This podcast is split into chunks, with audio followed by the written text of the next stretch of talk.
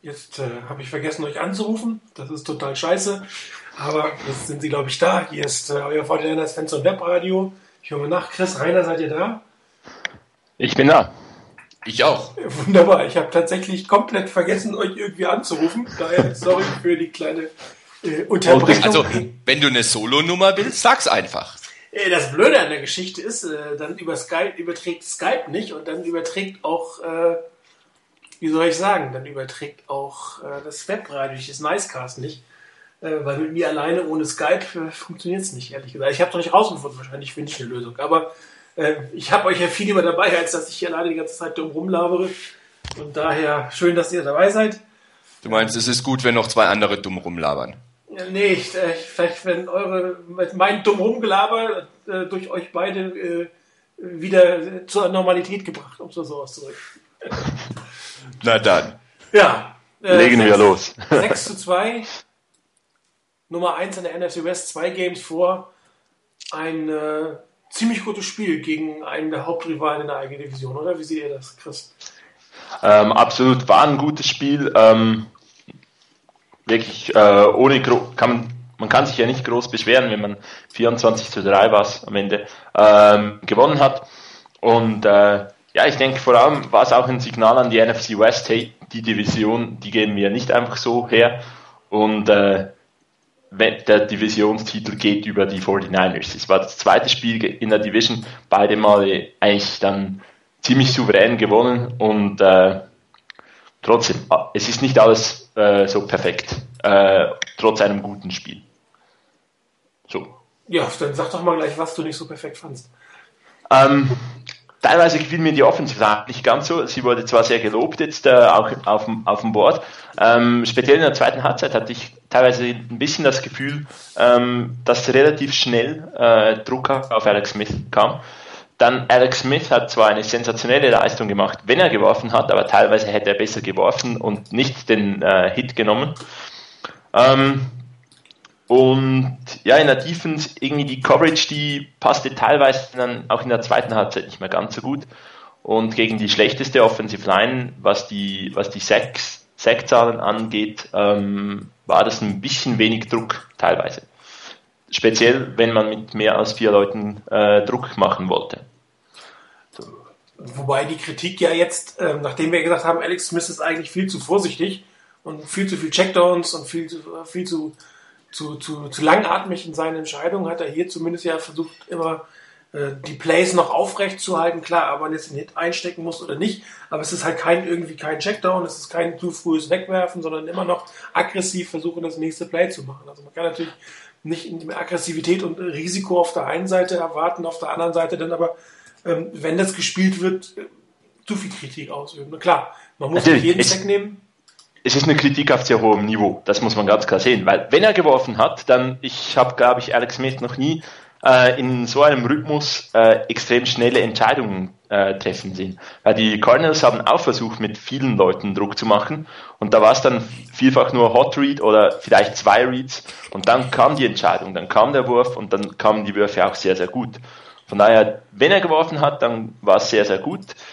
Teilweise hätte er besser den Ball irgendwo noch weggeworfen, als den Hit dann zu nehmen. Aber ist halt immer so eine Gratwanderung. Was willst du dann? Das ist richtig klar.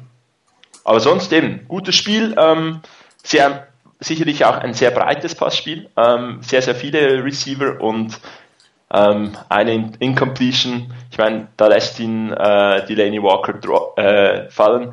Dafür etwa zwei Plays später fängt er ihn äh, perfekt. Von daher, ähm, von der Offense ein eben gutes Spiel, Defense hat gut gespielt, Special Teams waren auch gut und dann gewinnst du ein solches Spiel halt deutlich. Genau. Rainer, wie ist es? Gleiche Kritikpunkte, ähnliche Kritikpunkte, andere Kritikpunkte? Ja, ich fange auch mal an mit dem Jammern auf hohem Niveau. Das ist es sicherlich. Ähm, Chris hatte das schon angesprochen mit dem Pass Rush. Ich war da auch nicht so ganz zufrieden. Ähm, vor allen Dingen in der zweiten Halbzeit hatte ich den Eindruck, dass vor allen Dingen der Druck, den die Niners über die linke Seite der, ähm, der D-Line gemacht haben, der ging eigentlich immer am Quarterback dran vorbei. Das sah irgendwie aus, als wenn das immer schön dran vorbeigehen würde und nie wirklich auf den Quarterback gehen würde. Ähm, mir war es dann am Schluss doch ein bisschen zu wenig, was die Niners auch vor allen Dingen im letzten Quarter offensiv gezeigt haben, was Punkte angeht. Da hätte man noch ein ganzes Stück draufsatteln können, ohne den, den Score hochzutreiben. Ähm, da wäre vielleicht doch noch ein bisschen aggressiveres möglich gewesen, um ja auch wirklich ein Statement abzugeben. Ähm, mir war es ganz am Anfang so, das hat so den ersten Drive kaputt gemacht, wirklich völlig überflüssige Strafen, die es dann wieder gab. Ähm, das hat sich dann zum Glück gegeben, bis man dann mit zwei fünf Yard Strafen hintereinander den den Cardinals, glaube ich, im vierten Quarter ähm, ein First Down ermöglicht hat. Ähm, aber ansonsten hat sich das gegeben. Aber wie gesagt, gerade am Anfang war es unnötig und diese, ähm, diese Strafe für ein Sportsmanlike Conduct, glaube ich, war es gegen CJ Spillman. Die ist irgendwie total ärgerlich. Der läuft Ewigkeiten nebendran und kommt zurück. Das ist so überflüssig. Ähm, das muss einfach nicht sein. Das kann dir gegen einen stärkeren Gegner wirklich dann auch das Rückgrat brechen. Ansonsten fand ich, ähm, dass am Anfang das Laufspiel richtig stark war von den Niners. Man hat richtig ordentlich Yards pro Lauf gemacht und irgendwann war diese Herrlichkeit mal vorbei. Ähm, man hat es nicht gebraucht dieses Mal. Also man war in der Lage, das übers Passspiel zu kompensieren, aber so mir hat dann wirklich so der entscheidende Punch gefehlt, weil nach dem Auftakt, nach den ersten ein, zwei Drives, war ich mir eigentlich sicher, die Niners haben am Schluss 150, 160, 170 Yards Rushing ähm, und das hatten sie dann nicht. Das waren zusammen gerade mal 113. Und das fand ich doch ein bisschen schwach. Da war mir persönlich ein bisschen zu wenig, was dann an Laufspiel kam. Solange das Passspiel das kompensieren kann, habe ich da kein großes Problem damit. Aber ähm, die Plays, die ausgeführt wurden, gingen einfach nicht mehr so weit, wie man das vielleicht gerne gesehen hätte und wie es der Auftakt ein bisschen versprochen hat. Ähm, ganz allgemein ähm, sind mir das noch zu wenige Turnover, die die Niners kreieren. Ähm, es hat zwar gereicht, man hat hier ähm, eine Interception gefangen, die war allerdings beim Hail Mary und ähm, da kann das ja immer passieren. Und ansonsten hat man keine Turnovers hingekriegt. Ähm, und das gibt mir schon ein bisschen zu denken. Äh, klar, die Niners haben auch keine Turnovers ihrerseits gehabt, aber dieses, was die Niners gerade letzte Saison ausgezeichnet hat, dass die Defense wirklich auch immer wieder in ganz wichtigen Punkten ihre Turnovers kreiert hat, das fehlt mir diese Saison und war mir jetzt gerade in dem Spiel ein bisschen zu arg, weil so aus dem normalen Spiel raus kam da in der Richtung gar nichts. Ähm, damit aber genug der Kritik ähm, oder des, des Draufhauens auf hohem Niveau. Ein paar Sachen habe ich durchaus noch, ähm, was ich wirklich sehr, sehr positiv fand persönlich fand ich zum Beispiel ein bisschen anders als Chris jetzt, ähm, dass die Offense eigentlich einen ganz guten Rhythmus hatte. Ähm, ich fand das richtig schön, wie die Offense gespielt hat. Da waren saubere Pässe dabei von Alex Smith, da war ein gutes Laufspiel dabei, zumindest am Anfang, so sagen wir mal im ersten Quarter oder in der ersten Halbzeit, war ein sehr, sehr gutes Laufspiel mit dabei, das wurde gut abgewechselt. Ähm, und von daher wurde der Ball auch nach vorne gebracht. Die Strafen haben dann, wie gesagt, das ein oder andere mehr verhindert. Aber ansonsten war das eigentlich eine ganz gute Geschichte, die die Niners da gespielt haben. Ähm, ich fand es auch sehr erfrischend, dass diesmal Colin Kaepernick nicht reinkam. Ich habe auch keinen Grund gesehen, warum man ihn hätten bringen können oder müssen, sondern es war einfach richtig, meiner Meinung nach, dass man Alex Smith hier wirklich das ganze Spiel gegeben hat. Und ich denke, er hat es auch bewiesen, dass er damit umgehen kann. Auch wenn natürlich der Gegner jetzt vielleicht nicht so furchtbar stark war. Allerdings sollte man die Defense der Cardinals trotz allem nicht so unbedingt unterschätzen. Ähm, persönlich hat mir oder haben mir ähm, zwei Spieler neben Alex Smith ganz besonders gut gefallen. Das war in der Offense ähm, Michael Crabtree, der, wie ich finde, ein grandioses Spiel geliefert hat. Er hatte zwar, ich habe irgendwie hinterher gedacht, es wären mehr gewesen, er hatte tatsächlich nur fünf Receptions für 72 Yards. Ich weiß jetzt nicht, ich habe es jetzt im Moment nicht vor Augen, wie viele Yards after Catch waren, aber das waren enorm viele. Und ähm, er hat mit Patrick Peterson Katz und Maus gespielt. Ähm, Peterson sah wirklich aus wie ein absolut blutiger Anfänger. Nachdem er am Anfang wirklich gutes Play hatte, ähm, hat er danach kein Land mehr gesehen. Und was Crabtree dann gerade nach dem Catch noch gemacht hat, aber auch der erste Catch zum Touchdown, das war einfach großartig. Das war richtig, richtig stark. Und ein zweiter, der noch gar nicht so genannt wurde, Chris Culliver wurde ja genannt und auch gelobt für seine große, für seine wirklich gute Leistung. Ähm, aber einer, der nicht genannt wurde, oder ich habe zumindest nichts darüber gelesen, der fiel mir auf, nachdem ich jetzt das Spiel mir schon zum dritten Mal im Schnelldurchlauf angeguckt habe. Ähm, insbesondere in der ersten Halbzeit Dante Whitner. Der war laufend irgendwo um den Ball drumherum. Der hat im Backfield der Cardinals einen Tackle gemacht. Der hat ganz sichere Tackles gehabt, war schnell am Mann dran. Und das fand ich richtig gut. Und er hat meiner Meinung nach auch eine Erwähnung äh, verdient, zumindest mal für die erste Halbzeit. Und insgesamt fand ich auch das Coaching wirklich gut dieses Mal. Ähm, da waren viele gute Sachen dabei, da war wenig Gimmick-Plays dabei. Ähm, eigentlich kann ich mich nur an einen Play erinnern, wo ich mir wirklich gesagt oder wo ich mich wirklich gefragt habe, war das jetzt nötig? Und das war vor dem Touchdown, vor dem ersten Touchdown, glaube ich, war es, ähm, beim First Down. Dieser etwas seltsame Ball, der dann auf Gore ging, nach hinten gepitcht wurde, den fand ich überflüssig an der Stelle, aber ansonsten war ich mit dem Coaching sehr, sehr zufrieden. Das Play hat schon gegen die Seahawks nicht funktioniert, da haben sie schon mal gespielt. Ja, genau. Und, ähm, und insgesamt war es eine, was wir in manch anderem Spiel kritisiert haben, zum Beispiel gegen die Giants, als wirklich kollektiv eigentlich nichts da war, ähm, ich fand dieses Mal von allen drei Mannschaftsteilen plus Coaching das ein richtig gutes Spiel. Die Special Teams haben wirklich sehr, sehr gut gearbeitet, wie ich finde. Gerade auch in der Coverage beim Punt. Das war richtig gute Arbeit. Die Defense hat ihre Leistung gebracht, wie gesagt, mit den Abstrichen, die ich vorhin genannt habe. Und die Offense hatte einen guten Rhythmus, ähm, hat 24 Punkte aufs Board gebracht. Es hätten gerne ein paar mehr sein können, aber es war eine, wie ich finde, eine richtig schöne, runde Leistung des Teams.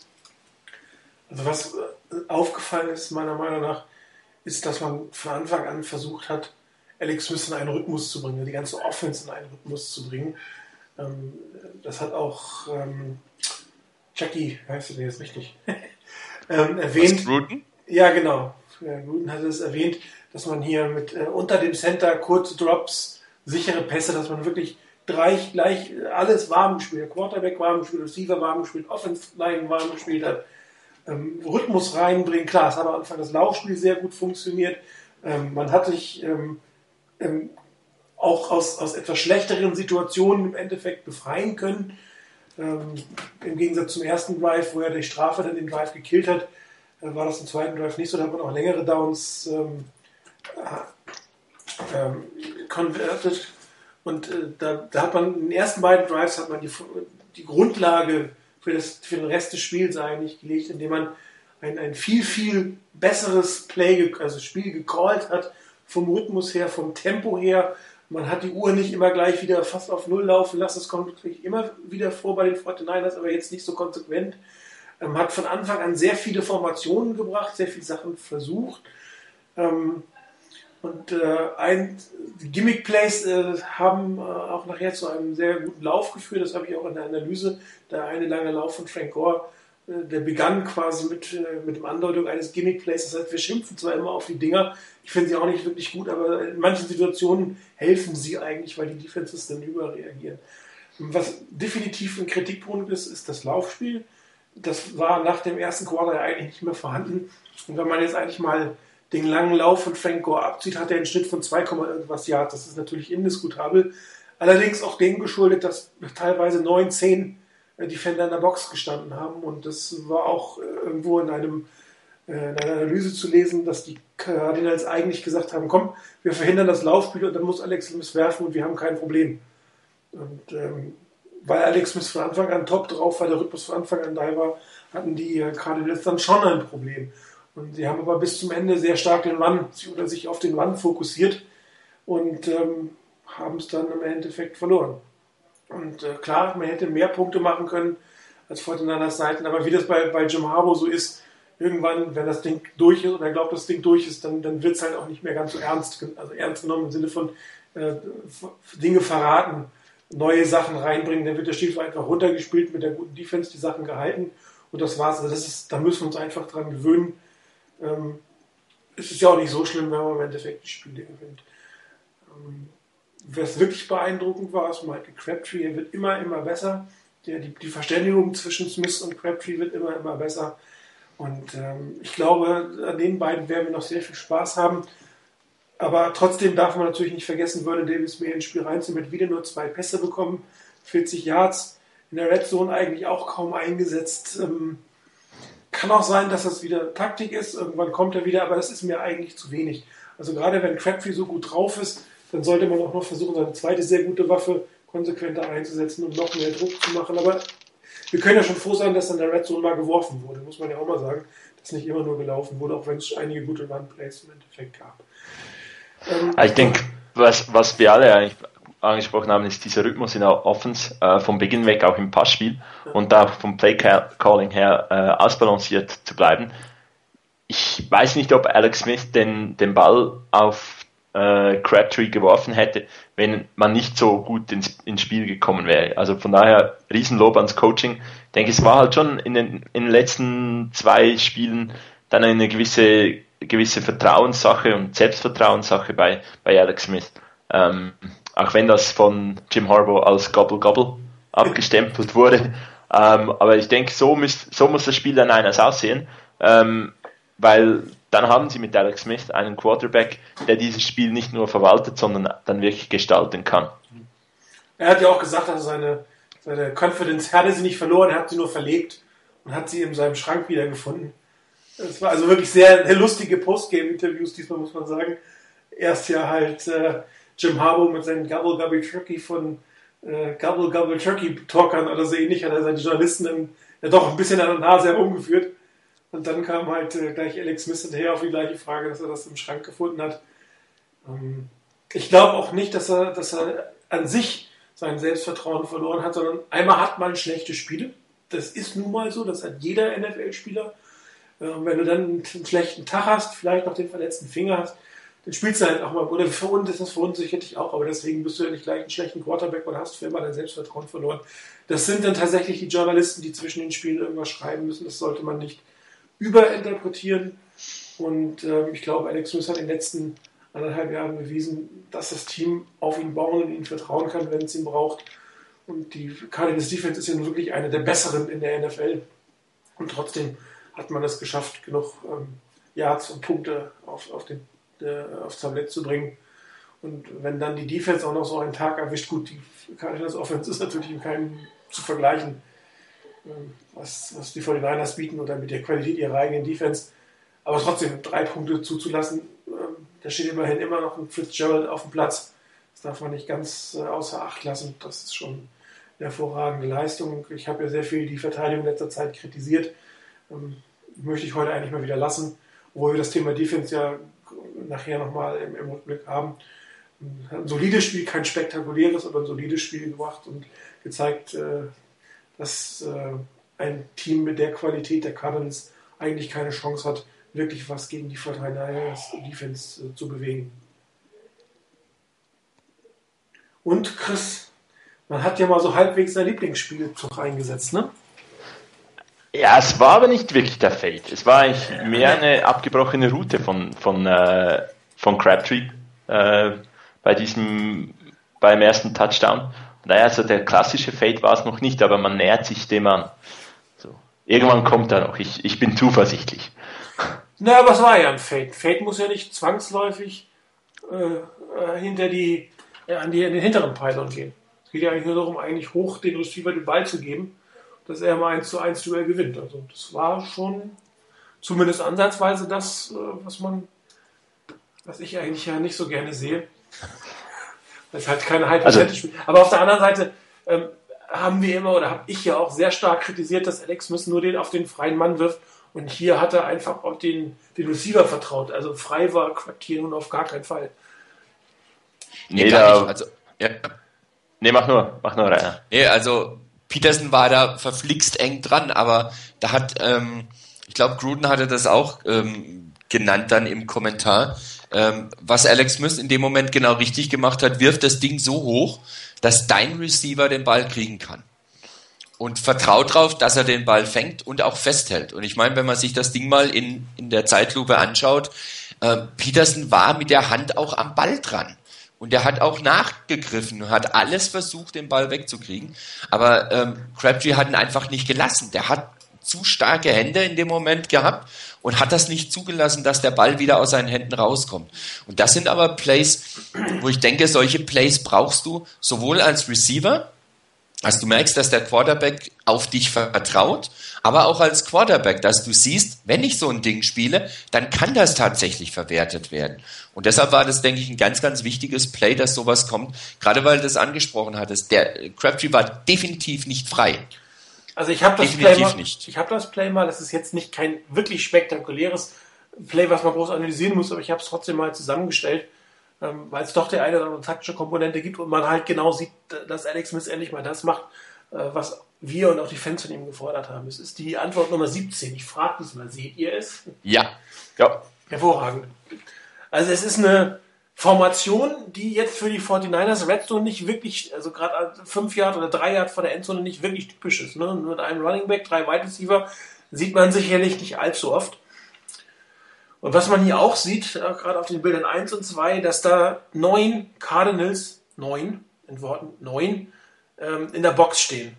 Ja, das heißt, du hast definitiv eine 1 zu 1 auf der Außenseite, du wirst auch aller Wahrscheinlichkeit nach einem 1 zu 1 auf der Slot-Situation haben, wobei das jetzt ein Pass ist, den man vielleicht nicht unbedingt werfen soll, da hinten ist relativ viel los. Aber er hat links und rechts eine 1 zu 1 Situation, dem geschuldet, was ich schon gesagt habe, die Cardinals wollten vor allen Dingen den Lauf äh, verteidigen. Und ähm, das sieht natürlich ein Quarterback und äh, kann entsprechend reagieren. Ich weiß nicht mehr, ob es ein Audible, ob es ein Killplay war, kann ich mich ehrlich gesagt nicht mehr so ganz dran erinnern. Ähm, aber wenn man auf Bild 3 sieht, äh, der Snap war sofort, also er hat sich sofort gedreht. Man sieht ja auch, wie, wie knapp Alex Smith hinter der Line of Scrimmage steht. Das ist eigentlich gar kein richtiger Dropback, der wird einfach nur drei Tippelschritte gemacht, wird sich hingesetzt äh, und der Pass geht dann auch gleich los. Oder? Bild 4. Also er wirft den Pass sofort und er wirft ihn eigentlich noch als, also Crabtree ist gedeckt, der ist gecovert aber er wirft ihn halt ein Stück nach hinten. Ja, also Crabtree bleibt auch vor Patrick Peterson in diesem Sinne, versucht gar nicht an ihm vorbeizugehen.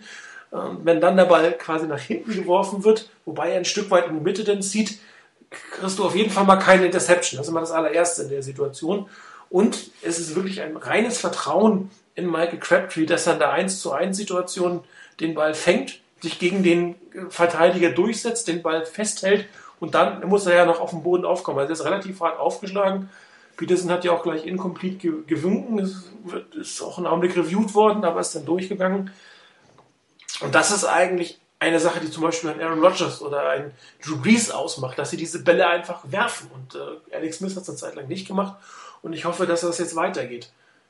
Ähm, weil äh, ein, ein Michael Crabtree hat einfach bewiesen, dass er sich durchsetzen kann. Das gleiche wird auch einem Vernon Davis in anderer Situation ähm, äh, äh, widerfahren. Und da hoffe ich mir einfach, dass, wenn das so gut klappt, dass das öfter passiert, weil das sind einfach ähm, keine unbedingt High Percentage Completion, aber es sind auch keine risikoreichen Pässe. Wobei beim dritten und Goal will man natürlich schon einen Touchdown haben, da soll es nicht mal reingehen, dass ich noch zwei Versuche hinterher. Aber es ist relativ gut gespielt. Wie gesagt, die Karte ist komplett auf Frank Gore ähm, vertraut oder auf ihn gesetzt. Kann nicht mal ein Safety da irgendwo im Hintergrund noch äh, zusätzlich. Ich meine, es hätte bei dem Play eh nichts gebracht, aber überhaupt keine Absicherung hinten in der Endzone in der Ecke. Auch dem wieder geschuldet, dass eigentlich der lange Fade zum Beispiel nicht kommt, dass da keine Hooks in die Endzone kommen. Aber äh, auch das ist etwas, auf den sich die nächsten äh, Head Coaches oder Defense Coordinator einstellen müssen. Ja, ich denke sicherlich mal von der, von der Formation her in diesem, in diesem Play auch was Neues. Dann der Pass etwas Neues. Und ich denke, das wird sehr, sehr wichtig sein. Ähm, eben einerseits der Punkt, den wir vorhin schon angesprochen haben, der Rhythmus, Alex Smith, die das Vertrauen eigentlich gleich mit aufs Feld geben, nicht im Lockerroom vergessen, sondern mitgeben und dann wirft er auch diesen Ball. Und wenn natürlich jetzt Crabtree da eine Option ist, Gore ist eine Option, ähm, irgendwo müssen sich auch wieder Lücken auftun. Und äh, wenn, die, wenn die Niners da auch in, in diesen Situationen das, das Spiel in der Offense breit äh, hinkriegen, dann sind sie, müssen, werden sie in der Red Zone sicherlich sehr gefährlich werden. Aber da, da müssen sie noch was beweisen. Also die Touchdown-Pässe in der, in der Red Zone, mit den Waffen müssen die einfach mehr kommen das ist definitiv der Fall. Aber es war eigentlich mal vielleicht kein guter Anfang, aber also Anfang wäre das falsche Wort, aber es ist eine, eine, eine gute, ein gutes Adjustment äh, der Coaches, dass man mal nicht den üblichen Lauf durch die Mitte, Lauf durch die Mitte und keine Ahnung, was für ein Pass hinterherkommt, spielt. Ich finde auch, es war ein Schritt in die richtige Richtung. Ähm, hier einfach auch mal in der, in der Red Zone wirklich mal mit anderen Plays aufzuwarten. Wenn du guckst, ähm, ich meine, der zweite Touchdown auf Crabtree war ja auch ähm, mit dem Goal to Go, glaube ich. Ähm, und das war auch wieder ein Pass, der geworfen wurde. Ich meine, wenn Peterson sich nicht so ein bisschen doof anstellt und sich so leicht ähm, aus dem Gleichgewicht bringen lässt, dann wird der zweite Touchdown sicherlich keiner.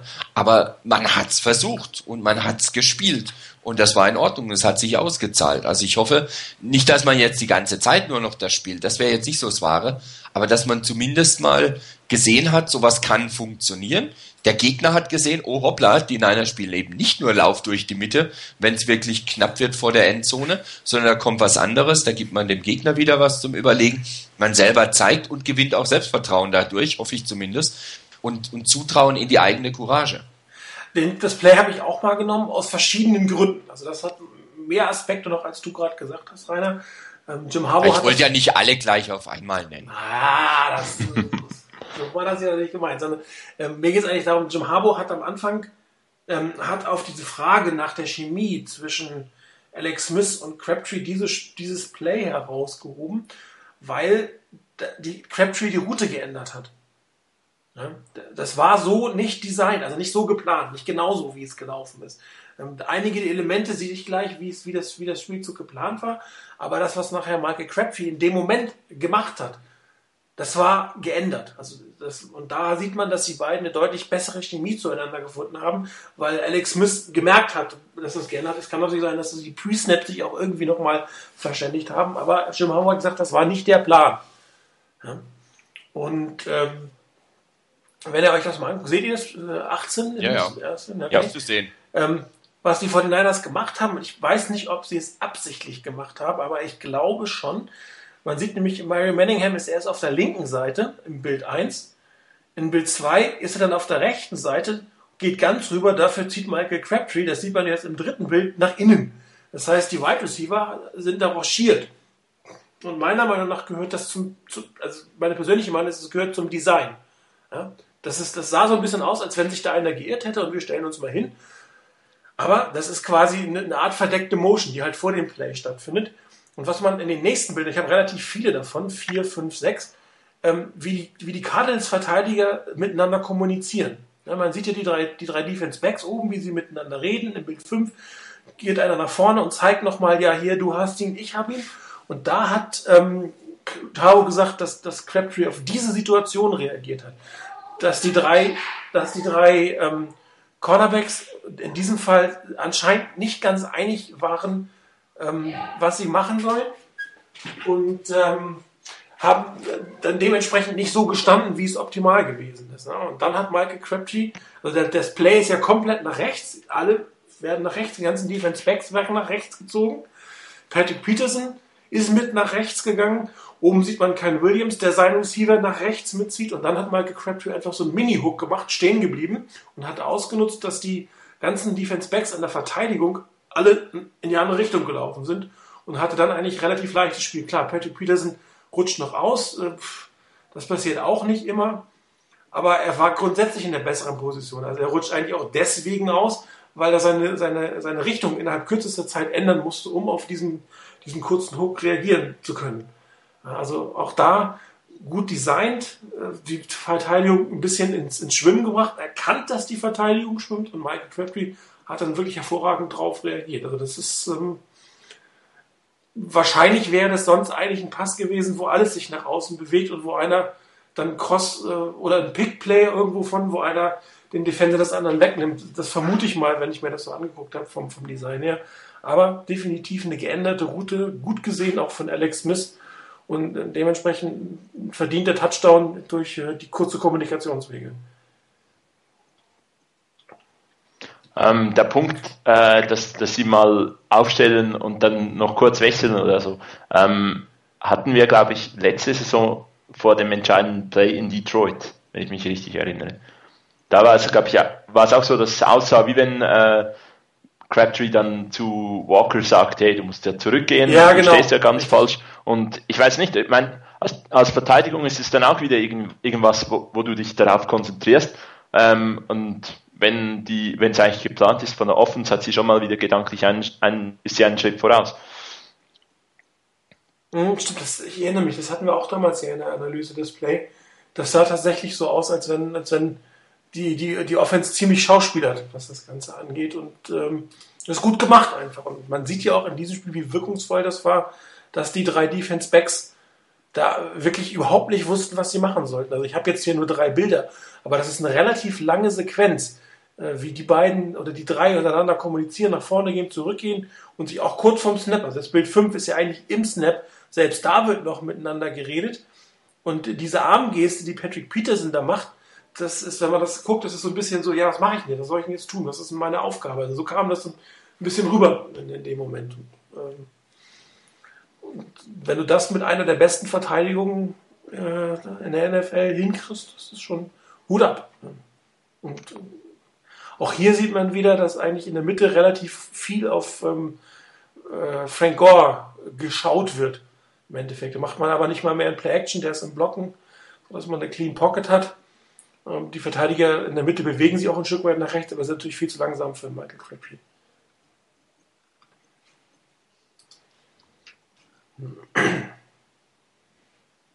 Gut, Schweigen, seid ihr noch da? Ja, ja, ja. ja, ja. okay. Nee, ich denke, vielleicht kann ich da meine Plays noch ein bisschen, noch ganz kurz einbauen, weil es geht auch ein Stück weit, was, ein Punkt, was, ähm, den man hier sieht in diesem äh, Play, speziell in Bild 8 natürlich dann, wo Michael Crabtree den Ball fängt. Ähm, wiederum, es ist toll, dass sie in der, in der Red Zone den Ball werfen. Es ist der Third Down. Wir haben letzte Saison, äh, letzte Saison, letzte Sendung haben wir darüber diskutiert, dass die 49ers bei Third Down Plays sehr oft den kurzen Ball werfen. Und äh, das ist eines dieser Plays, ähm, die ich mir mal kurz angeschaut habe. Nicht so eine ausführliche Analyse wie von, wie von Martin jeweils, sondern einfach die, die Punkte, wo die Bälle gefangen werden. Das ist die Antwort 19. Und das erste Third Down Play in diesem Spiel war ein kurzer Pass auf Kyle Williams. Und den fängt er zwei Yard hinter der Line of Scrimmage und fünf Yard von der äh, First Down Mark entfernt. Wird sofort getackelt, gibt keinen Raumgewinn. Dann eigentlich groß, also kein First Down. Das zweite Play, das war dann ein, äh, eine Situation, dritter Versuch und 23. Da gibt es normalerweise von den 49ers einen Draw in, diesem, in dieser Situation gibt es einen, einen kurzen Pass auf Michael Crabtree, der noch 22 Yard bei diesem Play holt. Ähm, von daher eigentlich ein gutes Play, aber ähm, auch hier wieder der kurze Pass, wobei da eigentlich mehr mit diesem kurzen Pass der Draw ähm, ersetzt wurde, meiner Meinung nach, und Michael Crabtree enorm viel gemacht hat. Was sehr gut in diesem Play war, man hat Michael Crabtree wirklich freigespielt und wenn Michael Crabtree kurz frei angespielt wird, hat er bewiesen, er kann die Yards after Catch machen, aber er muss dann auch wirklich frei sein. Und ähnliches gilt dann für diesen Touchdown-Pass, das sind dann, ist dann das dritte und vierte Bild. Das haben wir vorhin jetzt schon von, äh, in der Analyse gesehen.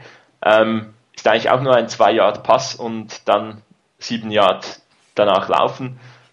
Auch dem geschuldet, dass natürlich Patrick Peterson nicht äh, ganz äh, den richtigen Winkel nimmt und nicht gut dasteht was auch mit, des, mit dieser Verwirrung von, vom Beginn des Plays zu tun haben kann. Und dann ist eigentlich der, das vierte Third Down Play, das ich mir angeschaut habe, ist das Play, äh, das zum Touchdown von Randy Moss geführt hat.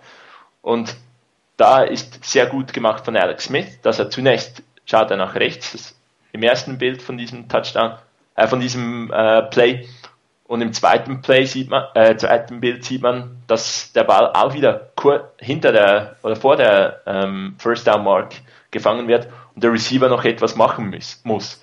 Ähm, ich weiß nicht, ob es da jetzt das wäre ein perfektes Play, warum die Route nicht zwei Yard weitermachen, dass das First Down schon mal mit dem Pass sicher ist und danach nicht noch der Receiver viel machen muss.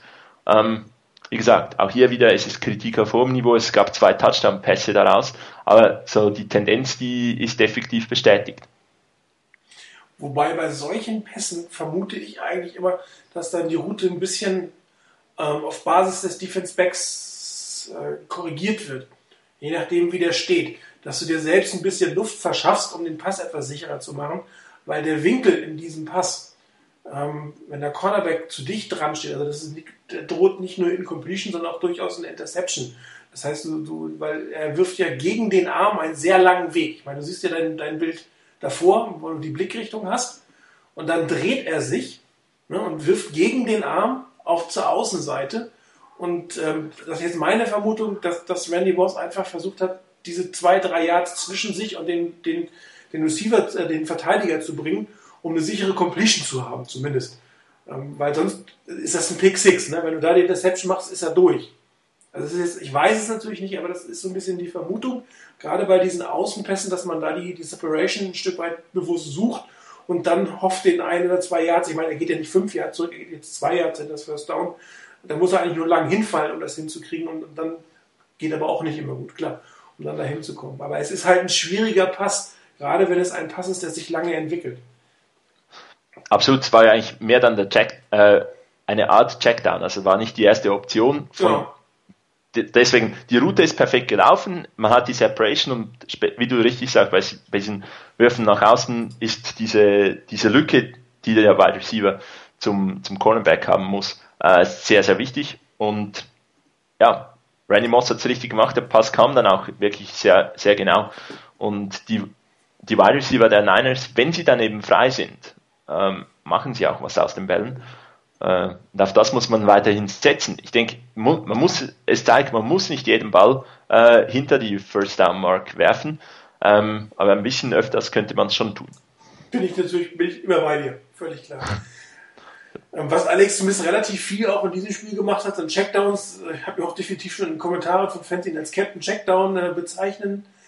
Andererseits waren es in diesem Spiel so, dass die Checkdowns oft sehr frei waren. Äh, dann war der, der, die, die, die Swing-Route, eigentlich die klassische White äh, Running Back-Route aus der West Coast Offense, war relativ frei in diesem Spiel. Und dann ist natürlich ein Checkdown oft, auch wenn, dann ist der Pass natürlich in die Line of Scrimmage, aber dann, dann wird es oft zum First Down. Das war ja auch ein, ein Design von, von Bill Walsh in der West Coast Offense, dass man da versucht hat, die Swings auf äh, Runback und Fullback zu spielen und da dann auf der Außenseite das First Down zu holen. Also ich finde es nicht schlimm, wenn man einen Checkdown macht man darf ihn halt nicht nur machen. Ne? Und das ist halt etwas, äh, was mich ein Stück weit stört. Auch jetzt mal hin und her, ob das von Randy Moss, äh, von Michael Crabtree knapp war mit den 22 statt 23 Yards. Aber ich frage mich dann immer, man kann einfach mal versuchen, einen langen Ball zu werfen.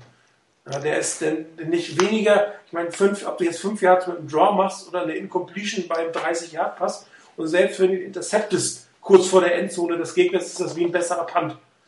Ja, das, das sind halt so Sachen, man könnte es ja zumindest mal testen. Das ist halt das Ärgerliche in der Geschichte. Klar, das sah natürlich super aus von Crabtree. Wenn es ein First Down gewesen wäre, umso besser. Aber der Ball darf auch mal 40 Yards durch die Luft fliegen in so einer Situation. Ich meine, das Play von auf Crabtree, ich, ich habe jetzt die Coach, äh, Coaches Cam nicht, die, die hat nicht, nicht funktioniert, weil da hat mich extrem interessiert, was machen die anderen Receiver. Also gehen die wirklich tief, ziehen, ziehen die die Defender weg und dann kommt der kurze Checkdown eigentlich also dieser, dieses Drag-Play von, von Crabtree und dann hat er ein freies Feld vor sich. Wenn man das natürlich so designt, dann finde ich es legitim, das zu machen. Ähm, und irgendwann müssen die, die äh, Defenses auch wieder auf, eher auf den kurzen Ball mal äh, noch einen Mann abstellen, dann ist der tiefe Ball wieder etwas freier. Also von dem her, dieses Zusammenspiel, das ist durchaus etwas, was man ausbauen sollte. Und ja, wenn die wenn die Defenses halt die, die tiefen Bälle wegnehmen, dann soll von mir aus äh, Alex Smith 20 Checkdown-Bälle werfen, wenn es funktioniert und wir Drives haben, die einen schönen Rhythmus haben, dann soll er das tun.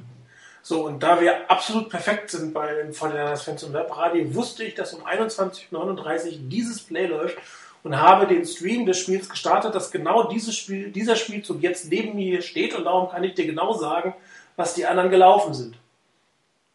Ich höre. Toll, oder? Ja. Also, du hast einen Short Hook auf der linken Seite von, ich glaube, das ist Mario Manningham. Du hast eine äh, Route von Vernon Davis, die im Standbild kurz vor dem Pass nicht 100% zu sehen ist. Doch, das wird eine Outroute. Das wird eine tiefe Outroute in die Doppeldeckung ungefähr 5 Yard kurz. Hätte man werfen können aus der Perspektive, aus der Rückperspektive. Du hast einen Randy Moss, der auf der Außenseite einen 5-Yard-Hook läuft. Und wir haben dort, äh, ich kann nicht sagen, wer da der Wide Receiver ist, auf der rechten Seite läuft einen Out 5 Yard Short. Also es sind im Prinzip zweimal die gleichen Routen auf der linken Seite, Hooks und äh, Deep Outs. Die Deep Outs in die Doppeldeckung, beide hätten geworfen werden können, wenn ich mir das so anguckt. Ähm, in der Mitte Crabtree gegen einen Mittellinebacker. Klar, die Mitte ist komplett frei. Ähm, allerdings reagieren dann natürlich die Cornerbacks aus der Doppeldeckung relativ schnell und holen ihn dann da ein. Warte mal. Nee, es kommt nicht der Cornerback, sondern der Safety. Der Safety, der auf Vernon Davis kommt, der reagiert sehr schnell auf, auf Michael Crabtree und steht an der First Down Linie und rennt parallel zur First Down Linie und macht dann entsprechend den Tackle. Also keine der Routen ist über die First Down Markierung gegangen. Tja, da müssen wir wohl noch eine Weile warten, bis das kommt mal. Das stimmt. Ich meine, solange es erfolgreich ist, ähm, so zu spielen, habe ich da nicht wirklich ein Problem damit. Ähm, ich würde es mir nur halt ab und zu mal wünschen, dass man, wie das eben schon gesagt hast, dass man das mal antestet und dem Gegner einfach auch zeigt, hallo, äh, bitte auch darauf mal achten. Vielleicht wollen die Niners das auch schlicht und ergreifend bis zum Erbrechen spielen, nach dem Motto, so, da kommt man immer näher und noch näher und noch näher und noch näher ran. nach dem Motto, die Niners spielen eh nichts anderes und dann haben wir euch am Haken. Ich weiß es nicht, ob so, äh, ob so läuft. Ähm, möglich ist natürlich vieles. Ähm, solange es erfolgreich ist, ist es letztendlich in Ordnung. Klar, ich meine, ähm, am Ende gewinnen wieder die 49ers in diesem Fall. Ähm, aber es wäre einfach mal ein Abweg, weil der, der, der Draw beim dritten und 25, da fällt keiner mehr drauf rein. Das Ding ist durch. Absolut. absolut. Ähm, aber ist halt, das ist halt effektiv, dort ist es der Ansatz von, von Jim Harbour. Man riskiert nichts, man geht hin, man macht den Draw, man pantet den Ball weg und die Defense richtet das dann auch. Ähm, und das geht halt dann eigentlich nur dann, wenn die 49ers ansonsten auch durchaus mal in Führung äh, Drives hatten, die, die sie in Führung bringen. Man hat vielleicht dann die eine Touchdown-Führung wie jetzt da, vielleicht sind es mal zwei Touchdowns, die man vorne ist. Und dann kann man diese eigentlich ja, nicht wahnsinnig aggressive Offense sehr, sehr gut spielen. Mit dem halt Drawplay, Punt und dann Defense spielen. Das ist halt der Stil von Harbour. Aber wir sind uns einig, äh, ab und zu ist dann die Frage, können sie es, wenn sie es müssen? ja, das eine Beispiel hatten wir gegen die Giants, da hat es dann eben nicht geklappt. Und ähm, das hat Rainer auch äh, angesprochen für dieses Spiel im vierten Viertel. Man hat dann eigentlich wirklich wieder absolut nichts mehr gemacht. Und da wäre es irgendwie schön gewesen, wenn man halt vielleicht doch nochmal in Game Speed das eine oder andere versucht hätte. Also, äh, dass man es kann, wurde auch in diesem Spiel gezeigt.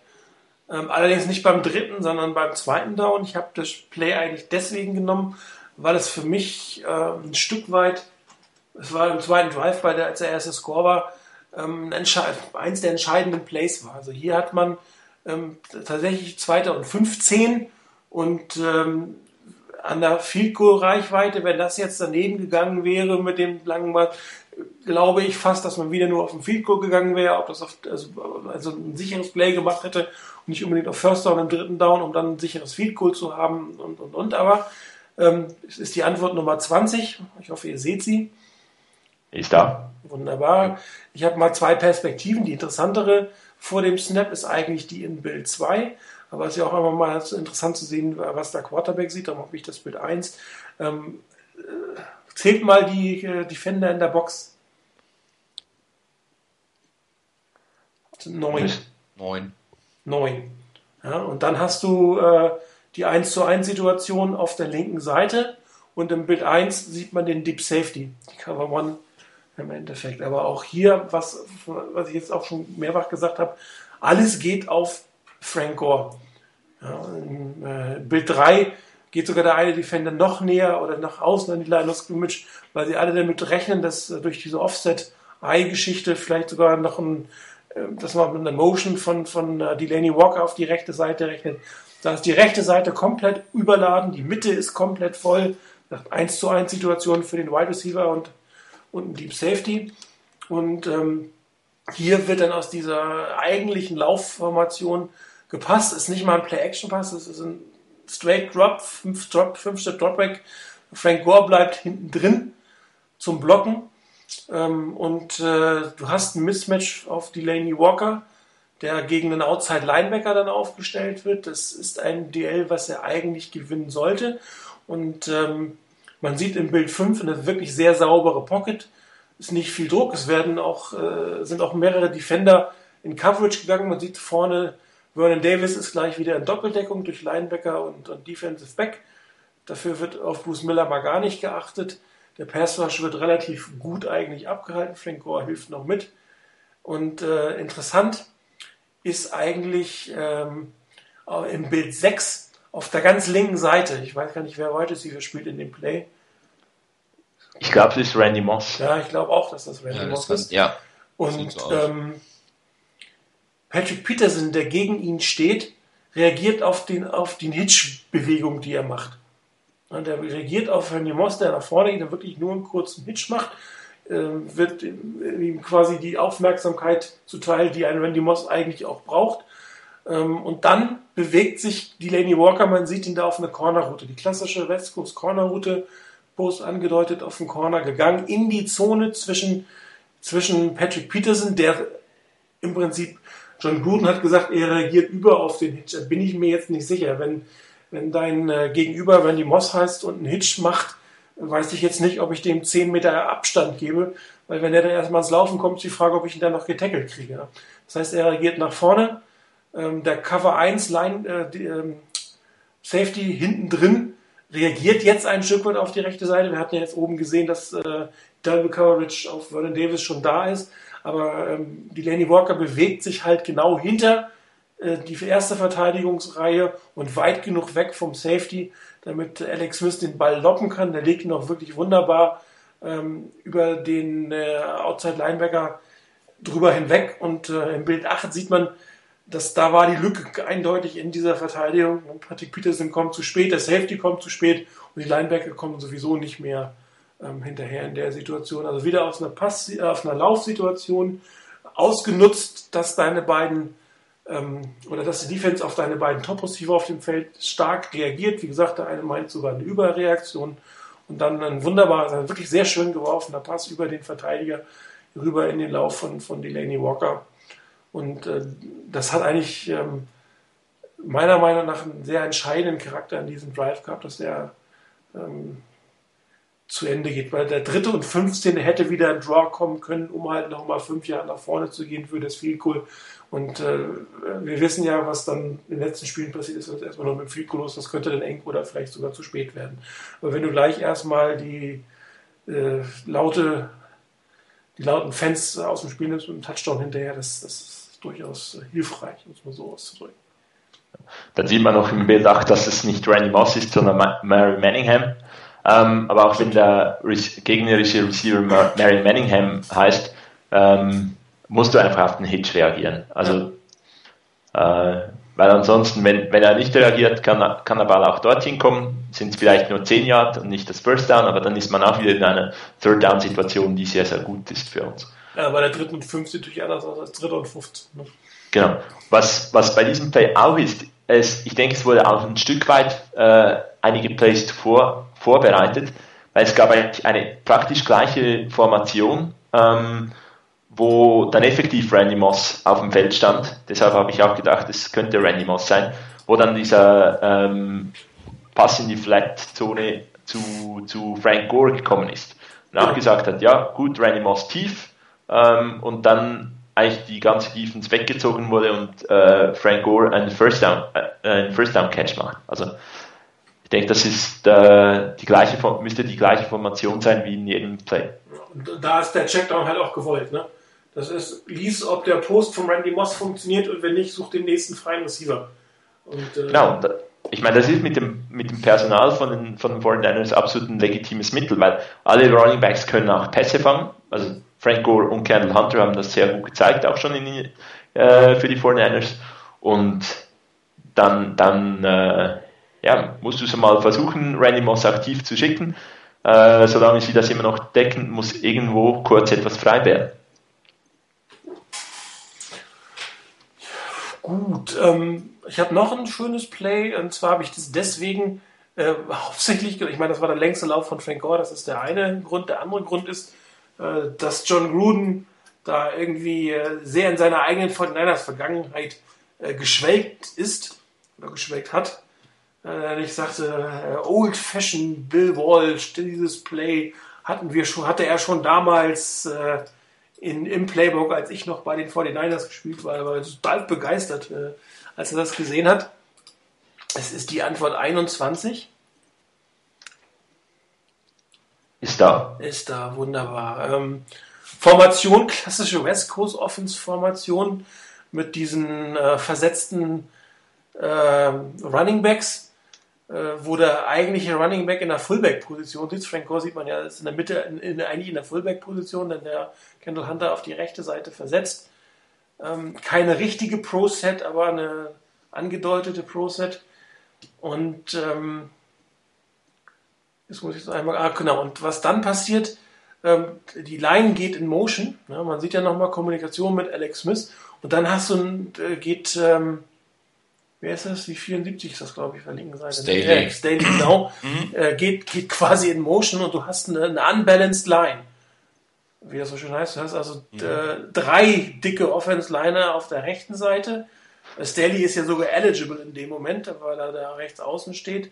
Und äh, auf der linken Seite übernimmt Vernon Davis die Tackle-Position. Ähm, ist immer schon ein gutes Zeichen für einen Lauf durch die Mitte. Definitiv, die Verteidigung steht ja auch ein Stück weit. Was jetzt kommt, das habe ich vorhin gesagt, dass die Gimmick-Plays manchmal was helfen. Ted Ginn kommt hier in Motion, als wenn er ein ähm, Reverse in Empfang nehmen will, worauf die ganze Verteidigung erstmal natürlich reagieren muss. Ist, das wird so oft gespielt bei den 49ers, ähm, dass du in der Situation vielleicht sogar überlegst, dass die anderen beiden werden als Fullblocker, äh, als Fullback oder Vorblocker eingesetzt werden. Ähm, dementsprechend äh, reagiert die ganze Verteidigung auf die eine Seite.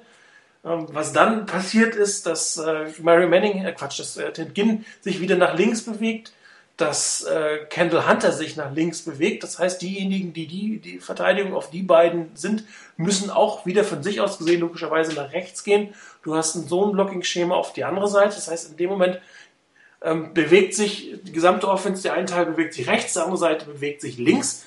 Ja, die Verteidiger müssen entweder raten, in welches Reihe sich bewegen und dann spielen sie einen ganz, ganz normal wie ein Fullback-Dive, der in der Mitte von Frank Gore durchgespielt wird. Aber man sieht es ja auch im Bild 8, äh, der eine, die einen bewegten sich ein bisschen nach rechts, die anderen Verteidiger bewegten sich ein bisschen nach links. Und dann hast du natürlich auch relativ leichtes Spiel. Die Blocker auf der rechten Seite haben ihre, ihre Leute sicher und Frank Gore muss einfach nur noch einen Cut machen. Das ist auch so ein bisschen ein Zone-Blocking-Scheme. Ähm, je nachdem, wie da das Blocking ist, kann er natürlich auch rechts durchgehen, obwohl das die Seite überladen ist. Aber wenn die Blocker entsprechend anders angestellt wäre auch das möglich. Aber hier ist natürlich, äh, sieht er ja eindeutig der Cut. Also das Lücke geht vorher, man macht den Cut nach links äh, und sieht dann eigentlich lange Zeit nichts vor sich. Äh, bricht noch ein Tackle. Das war derjenige, ich glaube, Peterson, der erstmal gegen äh, Ted Ginn hätte verteidigen sollen und macht dann auch ein paar Yards mehr. Und da, wie gesagt, eigentlich die, gerade diese unbalanced Line mit einem Fullback Dive wobei aber eigentlich der klassische Running Back steht, das sagte John Gruden, klassisches Bill Walsh, wobei dieses Element ähm, der Motion, das, das Reverse von Ted Ginn, glaube ich, nicht unbedingt zum Repertoire damals von äh, Bill Walsh gehört. Aber ein schönes Play aus der äh, alten 49ers Zeit äh, hinzugefügt äh, mit dem, was Jim Harbour so gerne macht, äh, mit Reverses, also einem kleinen so von uns so gescholtenem Gimmickplay. Manchmal es auch was Gutes, die Verteidigung muss eben drauf reagieren, ähm, muss sich auf zwei oder drei Sachen gleichzeitig einstellen bei diesem Play. Und äh, dadurch, dass die Blockings, die Blocks auch wirklich hervorragend sitzen von der O-Line, die müssen ja nicht wirklich lange halten, die müssen nur einmal perfekt sitzen, ein Cut und durch bist du. Das war auch so ein, ein Play, als, als ich das, die Aufstellung gesehen habe, noch bevor sich irgendwas entwickelt hat habe ich schon gejubelt. Nicht, weil ich jetzt irgendwie so der große Guru bin und geahnt habe, dass der Frank Gore jetzt äh, tierisch Yards macht, sondern schlicht und ergreifend, als ich gesehen habe, da steht Frank Gore und nebendran Kendall Hunter. Etwas, was ich, wo ich mich dran erinnern kann, dass ich das letztes Jahr schon ähm, des Öfteren gefordert habe, dass einfach beide da sind, weil beide irgendwie ihre Dimension haben im Laufspiel. Beide müssen berücksichtigt werden, beide sind da, beide können das. Beide können wirklich den Ball nach vorne bringen. Und so allein von der Aufstellung her, ich meine, hast du das gesagt, auch mit dem, dass Ted Ginn reinkommt, das ist eine Sache, aber du hast zwei Running Backs, die dann doch ein bisschen einen etwas anderen Stil haben. Ähm, und du musst dich auf beide einstellen, weil die Niners können das glaubhaft verkaufen, dass beide letztendlich einen Ball kriegen können. Ich meine, allein dieser Wechsel auch darüber von, von Staley hätte ja auch durchaus sein können, dass dann Frank Gore nach links etwas wegblocken muss und Kendall Hunter kriegt den Ball. Wäre ja auch noch denkbar gewesen. Und gerade diese Elemente eben auch mit reinzubringen, ähm, finde ich ein gutes Zeichen, dass die Niners das so langsam, aber sicher immer weiter mit einbauen.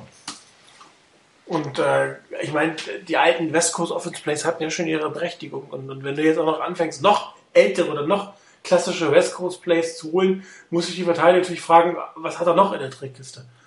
Äh, es gibt ja so einige schöne Plays äh, aus der Pro, äh, ja, aus der Pro Set ähm, äh, mit bestimmten Running Back Routen, die man auch vor der Goal Line wieder sehr gut spielen kann, äh, wo sich jetzt auch als Defense Kollege überlegen muss, packen sie das jetzt vielleicht auch noch aus? Müssen wir uns mit Sachen beschäftigen, die eigentlich 25 Jahre alt sind. Ne? Hat natürlich keine 25 vielleicht nicht, aber schon ein Stück weit. Also das ist äh, wieder Vorbereitung eigentlich auf mehr, was, was kommen wird, hoffentlich von Jim Harbour. Und ich bin mir fast sicher, dass er noch so alte äh, Ancient Plays auf Lager hat. Ich finde, dieses Play zeigt äh, ein Stück weit drei Punkte sehr, sehr schön.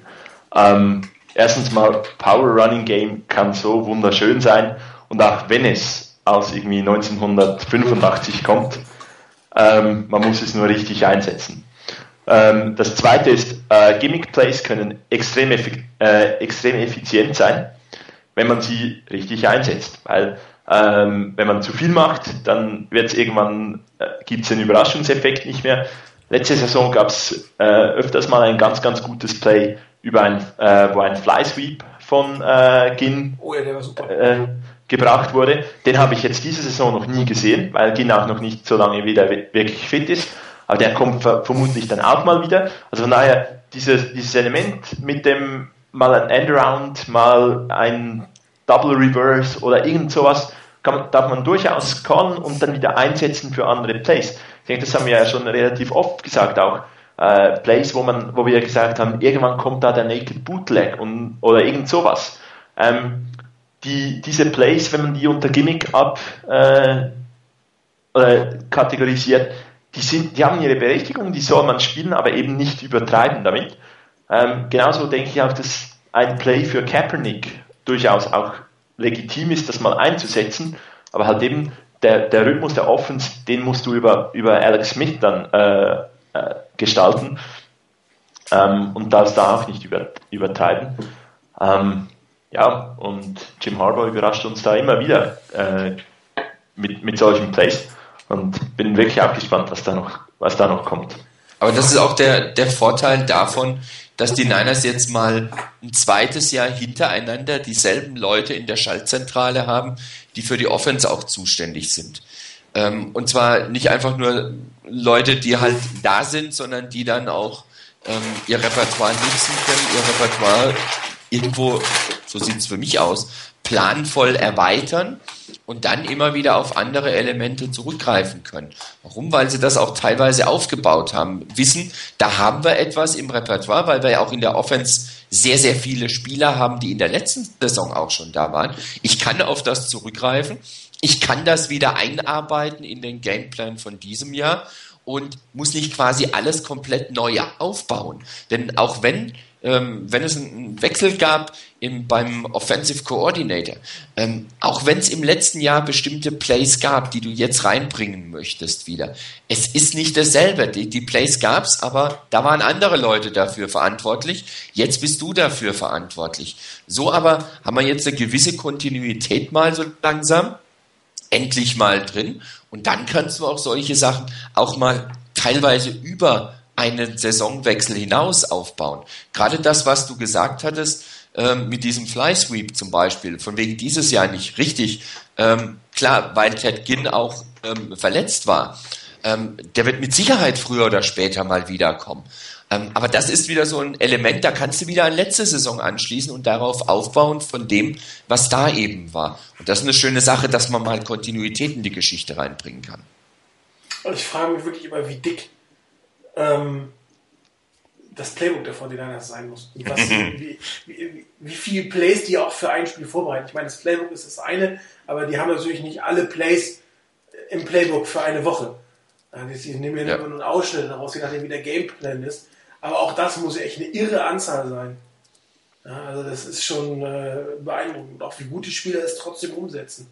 Und äh, äh ich weiß gar nicht, wer das war, ob das äh, Harper, äh, ob das, nee, ob das ähm, Roman oder ob das Fangio war, die gesagt haben, dass die echt sehr viel Zeit auch in den Meeting ähm, verbringen, in den Meetingräumen. Das musst du einfach auch machen, weil bei der Menge an Plays, das ist schon ein echter Knaller und es macht auch wirklich Spaß zuzugucken, wenn, wenn ein Spiel da ist.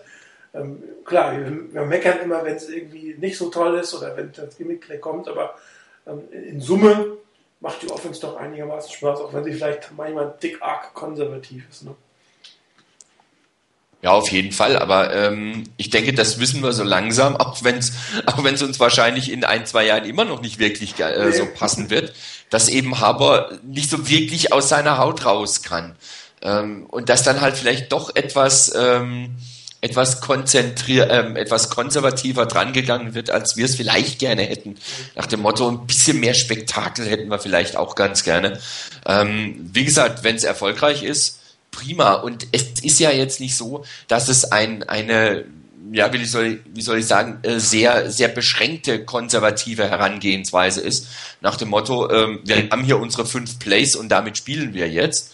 Ähm, sondern das ist ja eine Grundeinstellung insgesamt. Aber in sich selber sind die Plays durchaus sehr, sehr kreativ. Ich meine, gerade das war das letzte, was du da gezeigt hattest, das ist, ein, ist für mich ein gutes Beispiel dafür. Da ist viel Kreativität dahinter, aber trotzdem ist das Playcalling an sich, da ist kein 40, 50 Yard Pass jetzt rausgekommen, sondern das ist ein ganz normaler Run durch die Mitte letztendlich. Mit, mit Kick sozusagen. ja, von mir aus sogar noch mit Sahnehäubchen und Kirsche drauf. Hauptsache es funktioniert. Ja. Ja, das war schon Eben andere, andere Leute wollten von 1970 oder für, für äh, Power Running Game äh, spielen und es hat nicht geklappt, also von daher. Ja gut, mit drei Spielzügen ähm, kannst du so viel Power oder kannst du so viel Running wie du willst und so viel Power haben wie du willst. Äh, das ist nicht wirklich äh, hilfreich am Ende des Tages. Ja.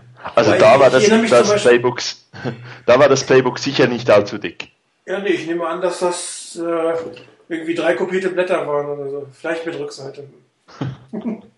Also erinnere mich aber damals an, dass ich mich schon bei Steve Mariucci extrem über das konservative Third Down Calling von ihm aufgeregt habe. Ja, ich erinnere mich. Ich war auch so einer. Wobei, da war, glaube ich, Mark Trustman Offense Coordinator, oder? Äh, das kann sogar sein. Ja, also das war ja nicht, das war teilweise nicht wirklich schön, was da gelaufen ist. Ich meine, die haben ja auch eine West Coast Offense damals gespielt. Ähm, aber das, das, das war noch schlimmer teilweise. Der hat ja beim dritten und kurz hat der Mariucci ja schon teilweise Angsthasen-Plays gehabt. Wobei ich eigentlich nichts gegen Steve Mariucci habe. Ich war zwar ein guter Coach, also soll man nicht, nicht feststellen. Aber ja. auch er hatte den Hang äh, zum Konservatis, Konservativ. Ja, ihr wisst, was ich meine. Zum Konservativen oder zum Konservativ Konservatismus. Jetzt aber. Ja, vielen Dank. Genau das. Ja, bitte. Hab ich mich halt verplappert. Äh, warte mal, 95 bis 96 war Offense Coordinator bei den 49ers. Nee, oh Gott. Nee, das muss noch vor Mariucci dann gewesen sein, ne? Mariucci kam, glaube ich, danach. Du fragst jetzt was so aus dem Stand. Ja, ihr seid doch alle Fans seit Jahren, das müssen wir aus dem Kopf wissen. Ah, das waren so viele schwache Jahre in den letzten Jahren, da vergisst man manches und verdrängt manches. Außerdem war es mir dann letztendlich egal, in welchem Jahr das war. Hauptsache die Niners waren ab und zu mal in Playoffs. Ne? 97 bis 2002, das heißt, Mark Trestman ist rausgeflogen, als er, ähm, als Steve Moriucci kam. Äh, Martin Morningweg kam danach, richtig. Martin Morningweg, den hat, den hat, äh, den hat Steve Moriucci mitgenommen. Und als der ging, Danach wurde es konservativ. Ja. Ja, jetzt haben wir ja wieder einen konservativen Coach, der aber das Ganze aber doch ein bisschen ähm, flexibler gestaltet. Das stimmt. Ja, eben, ich denke, die Flexibilität ist, die ist äh, enorm, enorm wichtig. Wenn, dass, dass man das Risiko jetzt nicht eingehen will, vielleicht auch eben noch ein bisschen sagt, ja, Alex Smith hat noch ein paar Probleme, wir wollen auch im Training ein bisschen an den tiefen Bällen arbeiten oder so. Und das Ganze hat ein bisschen konservativ gemacht. Man hat ein geniales Running Game. ähm, das, das soll man auch so einsetzen bei, bei dritten Versuchen und kurz. Ähm, und man hat einen, einen genialen Punter, der halt dann das äh, Field Position Game auch gewinnen kann. Und man hat eine sensationelle Defense, ähm, die dann den Gegner auch wieder stoppen kann dann kriegst du die nächste Chance und das ist durchaus besser als, ähm, ähnlich wie jetzt in meinem Play dort, der, was dann zum Touchdown führte zu Randy Moss. Ähm, wenn das halt incomplete wird, gibt es den Touchdown nicht, aber besser als eine Interception und oder wenn man das, das Third Down nicht convertet. Immer noch besser als die Interception und gute Field Position oder vielleicht sogar Pick 6 und das, das Spiel dreht sich. Klar. Solange es eigentlich funktioniert, solange man die First Downs macht, was ja letzte Saison teilweise nicht so geklappt hat, aber ähm, ich habe jetzt die Statistik gar nicht äh, nachgesehen, wie wir jetzt da stehen. Wenn das eigentlich ver äh, verbessert wird und wir da ähm, schlagkräftiger und eben flexibel, aber trotzdem flexibel bleiben, ähm, dann habe ich eigentlich nichts dagegen, etwas konservativ da zu gehen, ähm, weil es ja nicht Madden, wo man irgendwie jeden Ball tief werfen kann. Ja, weil die Philosophie der Packers ist ja durchaus so. Ne? Da werden die, die High-Risk, High-Reward-Pässe gespielt und wenn du dann Pick 6 hast, okay, äh, dann geht Aaron Rodgers weiter und die nächsten beiden trifft er dann und findet trotzdem 14 zu 7. Das ist halt etwas andere Philosophie. Ne? Wobei es ja. ja. auch bei den Packers dieses Jahr nicht ganz so gut funktioniert, äh, wie es äh, letztes und vorletztes Jahr der Fall war. Hm. Okay, ich glaube, wir sind fast durch mit unserem ähm, Cardinals-Spiel. Habt ihr noch was? Ein abschließendes Wort hätte ich noch. Mir Jetzt tut Larry Fitzgerald langsam etwas leid. Bitte was? Larry Fitzgerald, der tut mir irgendwie ein bisschen leid langsam, ja. ähm, weil so eine Gurkenoffensive, wie das Jahr für Jahr ist, ähm, sollte der mal zu einem guten Team kommen. Ich wüsste da eins. Lass mich raten, das spielt in der gleichen Division und trägt goldene Höschen. Genau. Sehr schön. Ja, aber da würde er ja dann wieder nicht diese Bälle kriegen, die er so unbedingt braucht und gerne hinter sowas. Ne? Ist ja auch wieder nix. Ne? Guck dir Randy Moss an, der kriegt ja auch kaum einen vernünftigen Ball. Genau. Ja, muss, da musst du ihn halt nach sieben Yard fangen und daraus 47 machen. Also kann ja nicht so schwierig sein. genau.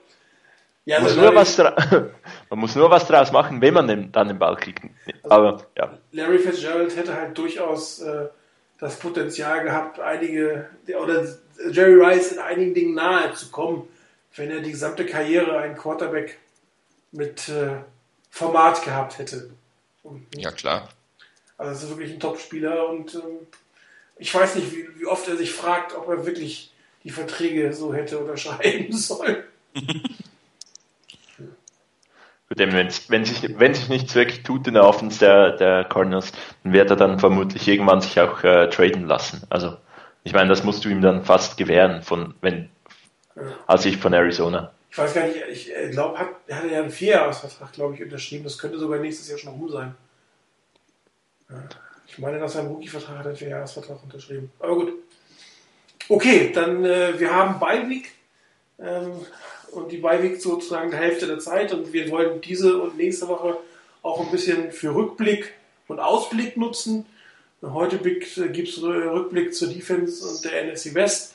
Nächste Woche soll es den Rückblick zur, äh, zur Offense geben, unsere persönlichen Mid-Season Awards äh, und äh, einen Ausblick auf die, auf die äh, verbleibenden acht Spiele. Ähm, aber fangen wir mal kurz an. Defense beste Scoring Defense der Liga. Ähm, ich glaube, beste Total Yards Defense der Liga. Ähm, zweitbeste Pass Yards der Liga. Und nur, nur in Anführungsstrichen siebtbeste Rush Yards der Liga, was ja immer noch keine 90 Yards per Game sind. Dafür, dass unsere äh, Defense Backs eigentlich nicht so die Creme de la Creme sind, was die Cornerbacks angeht, sind zwar nicht schlecht, aber es gibt bessere, sieht es eigentlich gar nicht so schlecht aus. Ne?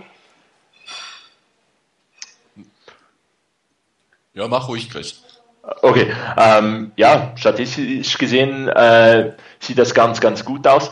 Muss teilweise halt auch sehen, dass die, die, dass die Statistik dann nicht immer alles genauso ähm, wiedergibt, wie es ist.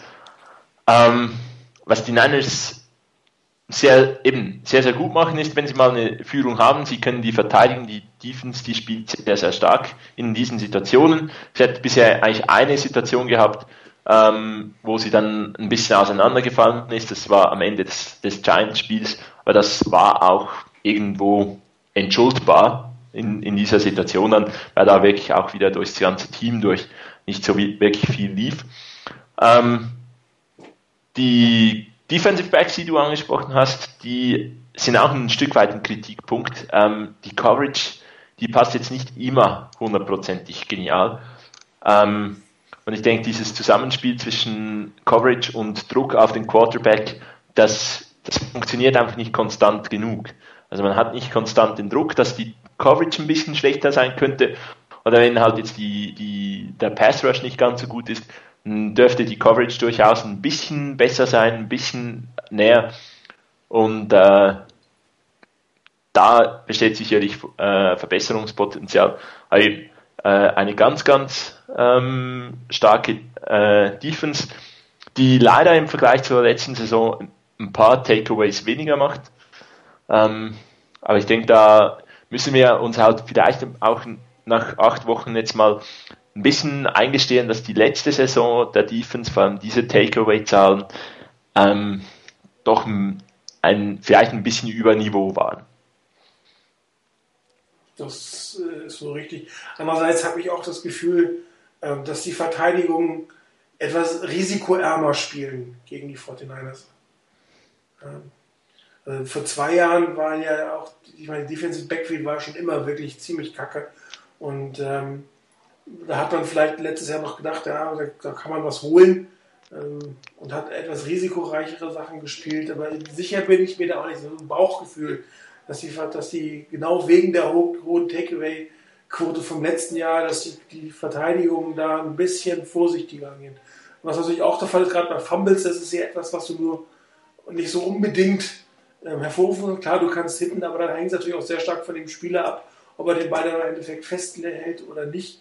Ähm, aber Fumble-Recover-Situationen gab es sehr wenige dieses, die, diese, ähm, diese Saison. Keine Ahnung, woran das liegt. Hast recht, Chris, es war sicherlich über Niveau gespielt, die letzte, die letzte Saison. Ein bisschen mehr können es aber trotzdem sein. Das Niveau können sie schon wieder ein bisschen anheben. Auch meiner Meinung nach, was die Sex angeht. Also 15, 15 glaube ich, ist jetzt nicht schlecht. Ähm, sind aber jetzt auch nicht so die phänomenalen Zahlen. Ich meine, 24 hat man kassiert über die Saison hinweg. Ähm, auch da kann es ein bisschen mehr sein. Klar, Alvin Smith mit 7,5 und Albert Brooks mit den 4, das sieht recht gut aus, aber ansonsten ist das doch schon relativ dünn, was da noch kommt. Ähm, Patrick Willis hat nicht einen einzigen, wobei er jetzt nicht unbedingt zum Perschuss eingesetzt wird, das muss man ja auch wiederum sagen. Ähm, aber das ist, glaube ich, so ein äh, ganz Thema. Auch der Pass Rush hat nicht mehr ganz die Qualität vom letzten Jahr, muss man ja auch sagen, was sicherlich auch wieder die Interception-Quote negativ beeinflusst. Ähm, aber in Summe funktioniert die Defense halt so. Ich meine, sie lässt, äh, was die manchmal ein bisschen arg viele Passyards zu, natürlich auch wieder ein Stück weit dem geschuldet, dass die Teams teilweise hinterherlaufen müssen und äh, dann die, die äh, um zu scoren halt passen. Trotzdem ähm, ist man mit äh, 184 Passyards auf, auf dem zweiten Platz. Wobei, man darf halt nicht vergessen, da war das Jets und das Bildspiel drin, die jetzt ja unterirdisch schlecht waren, was das Ganze angeht. Ähm, ich, die Cardinals haben ja auch 300 und irgendwas Yards, glaube ich, gehabt, wobei es war noch 52 Pass. Also gut. Ähm, aber ähm, die, also gerade, ich hätte es auch letzte Woche schon gesagt, Cornerback, das wäre was für mich, wo ich mal einen First-Round-Pick, glaube ich, nächstes Jahr investieren wollen würde.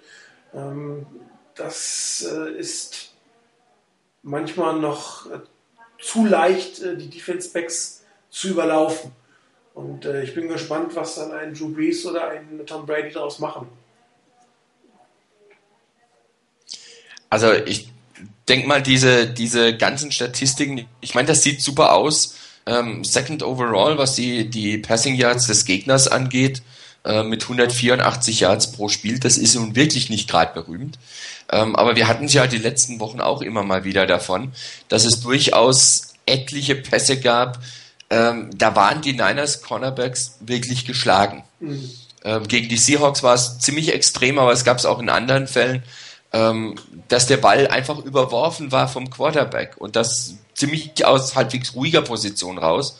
Ähm, ich kann mich auch erinnern, Sanchez hatte auch, glaube ich, so ein oder zwei, ähm, wo er eigentlich Zeit hatte, wo der Pass Rush nicht so zwingend war in dem Moment und er hat seinen Receiver überworfen. Wirft er das Ding ein, zwei Meter kürzer, hat sein Receiver eine reelle Chance ranzukommen, dann sieht das plötzlich auch nicht mehr so aus. Also das ist schon, denke ich, ein bisschen auch ein Produkt davon, dass der, dass die Gegner das nicht so konsequent ausnutzen konnten, dass die Niners doch öfters mal Schwächen hatten bei den tiefen Bällen. Ähm, ansonsten, ähm, ihr habt es beide schon erwähnt und ich habe es vorhin ja auch schon gesagt, mir sind es ein bisschen wenig Turnover. Äh, das mag daran liegen, dass zum einen die, die Gegner etwas risikoärmer spielen, ähm, weil sie halt letzte Saison gemerkt haben, hoppla, oh, da ist eine Defense, ähm, die nimmt mir die Bälle tatsächlich weg. Ähm, zum anderen vielleicht auch daran, dass die Niners vielleicht ein bisschen über ihre tatsächlichen Verhältnisse gespielt, gespielt haben oder vielleicht wirklich am absolut oberen Level gespielt haben. Und dieses Level permanent zu halten, das ist fast nicht möglich. Das erlebt man ja auch in anderen Sportarten immer wieder, ähm, dass das absolute Top-Level nicht permanent halten kannst, sondern es dann halt doch irgendwo mal ein bisschen zurückgeht. Die Frage ist, wie weit geht's nach unten? Und da die Defense insgesamt ähm, zu funktionieren scheint, zumindest in den meisten Spielen ganz gut funktioniert hat, ähm, ist es noch zu verschmerzen. Man muss halt nur gucken, wie kommt's, wie wird's dann, wenn es mal in die Playoffs geht? Wie wird's dann, wenn, wenn die, Stär die Gegner dann wirklich auch noch mal stärker werden und wenn es ein Do-or-Die-Spiel ist? Weil jetzt ist es ja so, naja, wenn du ein Spiel verlierst, du kannst ja immer noch Erster werden in der Division ähm, oder hast immer noch Chancen. Ähm, muss man mal abwarten, wie es dahin ist. Aber bis dahin ist auch noch ein bisschen Zeit. Vielleicht äh, kann die Defense da eben auch dann wieder nochmal eine Schiebe draufpacken. Äh, ja. Punkto äh, Takeaways ist vielleicht auch noch mm, eine gewisse Parallele. Vor ein paar Jahren war die, ja die ähm, Saints Defense äh, bei äh, Takeaways auch so sensationell, als Darren Sharper äh, diese fantastische Saison hatte. Ähm, die Saison darauf war es dann auch wieder nicht so äh, genial. Also ich denke, da ist wirklich auch dann die, die Anpassung der, des Gegners ähm, zentral, äh, dass die vielleicht wirklich nicht mehr so viel äh, riskieren. Das kann in eines grundsätzlich auch recht sein. Ja, klar, natürlich. Sieht im Endeffekt besser aus. Ähm, was auffällt, äh, Justin Smith hat, glaube ich, kein Sack dieses Jahr, ne? Nee, ich glaube noch keinen. Siebeneinhalb im letzten Jahr, davor achteinhalb gehabt, einige Fumbles kreiert. Also da, ähm, ich, ich will jetzt nicht sagen, dass, dass Justin Smith äh, schlechte Saison hat. Ich weiß auch nicht, ob man ihn anders einsetzt, aber Statistik, äh, Tackles sind noch sehr gut, aber ähm, gerade was das Thema Sex und Fumbles angeht, ähm, läuft er doch hinter seinen Zahlen einigermaßen zurück. Und ähm, auch das, das sollte man definitiv jetzt beobachten, ob das äh, am, am Schema liegt, den die 49ers spielen, oder ob es an Justin Smith selber liegt, weil wenn es an ihm liegt, dann äh, würde ich sagen, statt mit dem Cornerback äh, den Nachfolger für ihn zu draften, der vielleicht dann sogar schon nächstes Jahr äh, stärker in die Rotation eingebaut werden muss. Also das ist wirklich auffällig, dass er noch überhaupt keinen Sack hat, noch keinen Fumble äh, vortragen konnte. Ich meine, Patrick Willis wird definitiv anders eingesetzt. Der hatte auch letztes Jahr äh, nur zwei Sacks, während er das Jahr davor sechs hatte. Und dafür geht seine Tackle-Zahl wieder hoch. Ich meine, Willis ist auf dem äh, Weg zu 130 und äh, Bowman zu 140 Tackles. Ähm, da sieht man klar, dass da, was die Inside Linebacker von Niners machen, plus die covern sehr viel. Also da kommt auch bewusst relativ wenig Preisrush, glaube ich, von der Situation. Aber Defense Line, alle Defense Liner, aber auch Justin Smith im, im Speziellen, da sollte man mal hingucken, ob, ob da nicht gerade das Thema Pass Rush 6 nicht dieses Jahr vielleicht ein Tick zu wenig ähm, rüberkommt. Ja, gut, die, die Frage ist bei Justin Smith, denke ich, vielschichtig. Zum einen liegt es vielleicht an ihm. Vielleicht wird er ähnlich eingesetzt wie letzte Saison, aber er schafft es nicht mehr, so durchzukommen. Das ist eine Sache. Die zweite Möglichkeit ist, ähm, dass er anders eingesetzt wird. Und eine dritte Möglichkeit würde ich auch nicht ganz ausschließen, dass einfach die Gegner äh, sich vielleicht etwas besser auf Justin Smith einstellen können und vielleicht auch den, das eine oder andere Mittel finden, ihn ein bisschen wirkungsloser zu machen. Zumindest in, in seinen eigenen Statistiken, in seinen eigenen Zahlen, die er da erreichen kann, ihn vielleicht ein bisschen mehr vom, vom Play weghalten können. Ähm, wo es dann kritisch wird von Thema ähm, Sack oder, oder Fumbles äh, verursachen. Ähm, das ist so der Punkt, wo dann eben andere einsteigen müssen. Ähm, und Alden Smith ähm, ist mit siebeneinhalb Sacks äh, in der Saison bis jetzt eigentlich ganz gut unterwegs. Äh, wenn er das hält, kommt er auch wieder auf 15 Sacks, ähm, was eine richtig gute Zahl ist, finde ich. Ähm, wenn er wirklich davon profitieren kann oder andere mit davon profitieren können, dass man sich besser auf Justin Smith einstellt, ähm, dann habe ich kein Problem damit. Aber sicherlich ist es ein Punkt, den man beobachten muss. Den müsste man genauer analysieren. Aber ich glaube, dazu haben wir alle nicht genug Filmmaterial, um, um das wirklich gescheit zu analysieren. Außerdem haben wir nicht das Hintergrundwissen, wie er tatsächlich eingesetzt wird, was seine konkrete Aufgabe in jedem einzelnen Play ist, was er da genau zu machen hat. Ähm, aber es ist sicherlich ein Punkt, wo die Niners, und das war ja was, was wir auch schon, schon häufiger angesprochen haben, ähm, wo in der Rotation einfach ähm, hinter den Startern das Niveau nach oben gehen muss. Mhm. Ähm, Gerade hinter Justin Smith, wenn er nicht spielt, da ist schon ein bisschen Bruch und wenn er selber auch noch ein bisschen nachlässt, dann ist es ganz gut, wenn da neuer Schwung hinten dran kommt. Ich möchte hier kein, nicht den Abgesang auf Justin Smith anstimmen, nicht, dass das jemand irgendwie vermutet oder rauszuhören meint, ähm, aber man muss sich rechtzeitig drum kümmern dass man hier jemanden hinten dran hat. Und außerdem kann es ja auch nicht schaden, wenn Justin Smith nächstes Jahr wieder zulegt und ich habe noch jemanden hinten dran, den ich bedenkenlos für ihn reinbringen kann. Äh, oder zumindest in einigen Plays reinbringen kann, ohne dass ein großer Niveauverlust da ist. Ja, haben wir ja auch nichts Schlechtes dabei. Wobei er wird nicht jünger, das muss man sagen. Und Klar. irgendwann wird es Ende sein. Das ist schon meiner Meinung nach aufgegangen. Also zum einen kann kein anderer davon wirklich profitieren, dass Justin Smith vielleicht besser verteidigt wird. Wenn man jetzt den Schnitt vom letzten Jahr sind, sind sechs die man mehr hätte haben müssen zu diesem Zeitpunkt, hochgerechnet und die gesamte Off äh, Defense Line, das heißt die gesamte, das waren hauptsächlich äh, Smith und ähm, Ray McDonald hatten letztes Jahr in Summe 13 Sacks, sie sind jetzt beide in Summe zusammen nach einer Saison bei einem halben. Ja, also das ist schon eine Situation, die man äh, mal genauer hingucken muss. Wie gesagt, es kann sein, dass das Fangio ein bisschen ähm, am, am, System gedreht hat, aber wir haben ja auch schon festgestellt, dass es teilweise auch echt ein bisschen arg wenig Pass Rush ist und, und das sieht man jetzt natürlich auch in den Statistiken relativ gut in Jahr. Ja, ich bin mal gespannt, ob in der zweiten Hälfte der Saison noch ein bisschen was kommt. Ne, sie sind sogar ähm, doch sechs hinter, hinter dem Schnitt vom letzten Jahr. Ähm, ich, Punkt äh, Pass Rush und Justin Smith. Ich denke, in den ersten zwei Spielen gegen die Packers und gegen die Lions, da hatten eigentlich vier Leute, die gegnerische Offense oder ähm, ziemlich gut in, in, im Griff, konnte man gut covern. Ähm, jetzt irgendwie gegen in den letzten paar Spielen klappte das dann nicht mehr ganz so gut. Man versuchte auch teilweise dann mehr zu blitzen ähm, und hat auch eigentlich trotzdem nicht den, den wirklichen Erfolg gehabt. In diesem Spiel gegen die Cardinals hat man ähm, gegen eine wirklich schlechte Offensive Line gespielt, die ja, glaube ich, 34 Sacks zugelassen hat. Ähm, und es kam irgendwie nicht so der, der, der Riesendruck äh, auf die Pocket.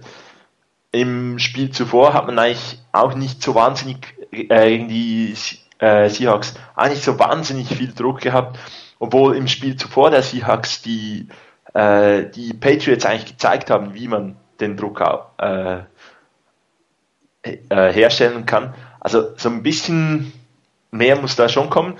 Und der andere Punkt, den ihr angesprochen haben, habt, den Nachfolger für äh, Justin Smith zu, zu picken. Ich denke, das ist die tolle Situation, die die 49ers haben. Sie haben ein ganz gutes Team und sie brauchen eigentlich, wenn, die, wenn jetzt nicht irgendwas Spezielles passiert, gibt es keine Position, wo man sagen muss, oh, wir brauchen unbedingt und auf dieser Position jemanden. Man könnte die Cornerbacks äh, upgraden, man kann da noch ein bisschen einen besseren Spieler holen. Ähm, aber es gibt dadurch die Möglichkeit auch mal einen Pick zu nehmen, ähnlich wie vielleicht äh, in dieser Saison Jenkins, dass, da, dass man da vielleicht hingeht und sagt, für die Zukunft einen zu nehmen. Ähm, einen Defensive End, der dann später mal für Justin Smith übernehmen kann, aber dann schon im System ist, nicht als Rookie dann äh, producen muss oder ein, äh, ein Center irgendwann zu nehmen, äh, der für Goodwin äh, übernehmen kann. Also das ist eigentlich eine gute Situation für die Niners und sollte eigentlich äh, von, von Balky auch ausgenutzt werden. Wobei ich mir schon wünschen würde, dass die First Round Picks der von den Niners in der ersten Saison schon eingesetzt werden, muss ich ganz ehrlich sagen. Es, es wäre toll, wenn sie, wenn, wenn die natürlich einen, auf einer Position sind, wo, wo wir ein Upgrade brauchen können, dann sollen sie eingesetzt werden. Ähm, muss dann nicht zwingend ein First-Round-Pick dafür sein, kann auch dann in den Mid-Rounds äh, wieder eine, eine gute Selection sein. Ich meine, ähm, ich war jetzt nicht für dieses Thema, aber ähm, habe irgendwie gelesen, dass Kendall Hunter in äh, dieser Saison ein Negative Play gehabt hat.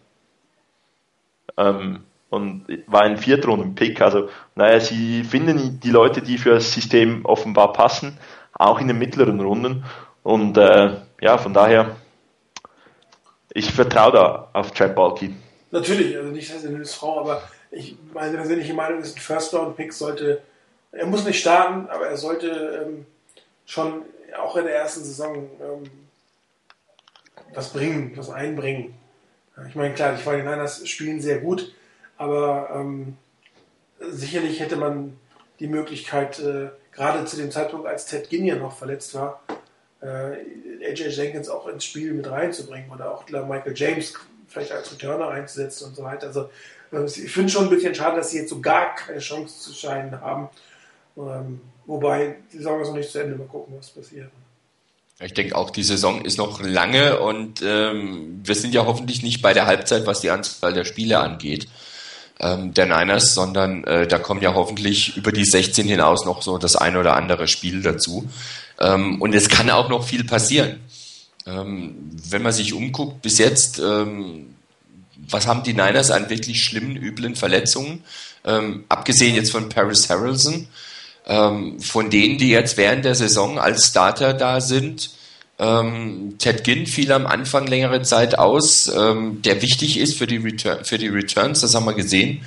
Ähm, Brandon Jacobs, äh, ja gut, wirklich aufgefallen ist es nicht, dass er nicht da ist. Vielleicht der ein oder andere wünscht sich ihn mehr bei äh, Dritter und Kurz, dass man ihn da einsetzt ähm, oder einsetzen kann, das mag sein. Aber ansonsten ähm, haben die Niners jetzt nicht die ganz großen Probleme, mal wieder.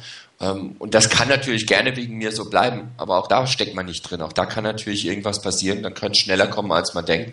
Und außerdem muss man die Leute ja auch ein bisschen frisch halten.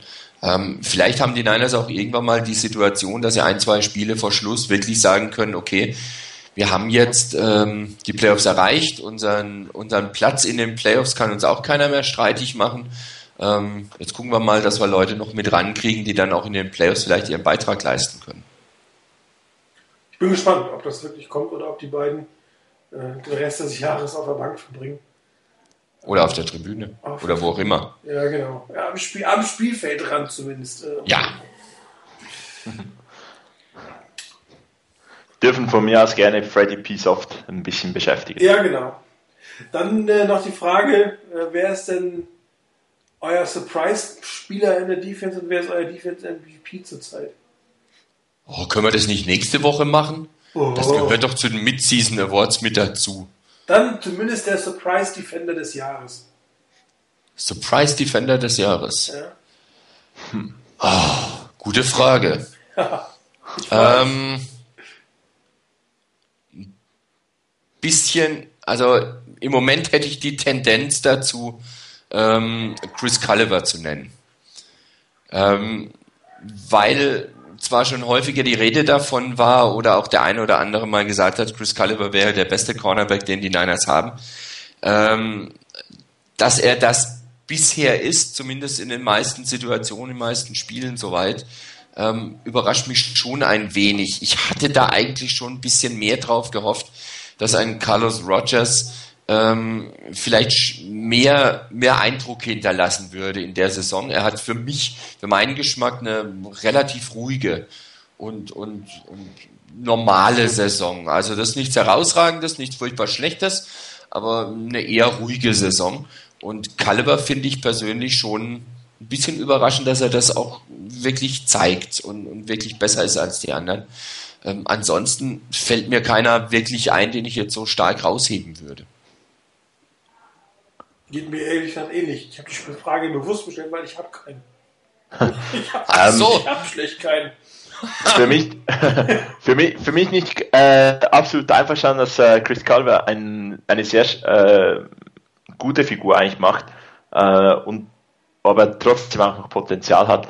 Ähm, für mich auch ein bisschen Surprise, aber jetzt nicht auch gewaltige Surprise. Die von Anna Stevens kann einem nicht wahnsinnig überraschen. Die spielt auf, schon seit mehreren Jahren auf einem sehr hohen Niveau. Und das hat sich nichts irgendwie groß geändert. Aber dass sich Eldon Smith eigentlich auf die Every, in, zum Every-Down-Player relativ schnell und nahtlos und ohne große Probleme entwickelt hat. Ich denke, das war noch ein bisschen ein Fragezeichen. Anfang Saison ist er schon so weit, kann er äh, jedes Down spielen und ich würde sagen, es hat er bewiesen in den ersten acht Wochen, dass er das durchaus kann. Wobei er in der Coverage ja eigentlich nicht eingesetzt wird. Ne? Coverage Ja, und wenn er- auf- und wenn er eingesetzt- ist äh, Ahmed Brooks. Und wenn er eingesetzt wird in der Coverage, ähm, da war ein Play dabei, das hat mich richtig, da habe ich mich wirklich geärgert beim letzten Spiel bei den beiden Cardinals. Da habe ich mich richtig geärgert. Ähm, da war er in der Coverage eingesetzt, wurde überspielt. Sein Gegenspieler eigentlich hat den Ball gehabt. Und wenn ich mir überlege, wie zum Beispiel letzte Saison ein Justin Smith bei einer solchen Situation gearbeitet hat und noch den Fumble verursacht hat gegen Jeremy Macklin, falls ihr euch daran erinnert, das Play haben wir ja auch gefeiert, ähm, dann muss ich sagen, da hat mir wirklich der letzte bedingungslose Einsatz bei Alden Smith gefehlt. Weil der ist mehr oder minder hinterhergetrabt nach dem Motto, die Kollegen machen das schon. Aber dieser allerletzte Einsatz mit, mit Fullspeed hinterher zu gehen, irgendwas noch zu bewirken, falls der ein bisschen langsamer gemacht wird, dann noch was bewirken zu können, das hat mir gefehlt. Also die Coverage sehe ich immer noch ein bisschen als Schwäche von Alden Smith. Pass Rush, kein Thema. Auch gegen den Lauf, er packt ganz gut zu. Aber die Coverage, da muss er auf jeden Fall noch lernen. Ja, er muss halt überlegen, ob er nach seinem Sack äh, äh, Buster Posey oder vielleicht doch, wie er es gemacht hat, äh, Sandoval imitiert. Ne? Da kann man natürlich nicht so hinterherlaufen.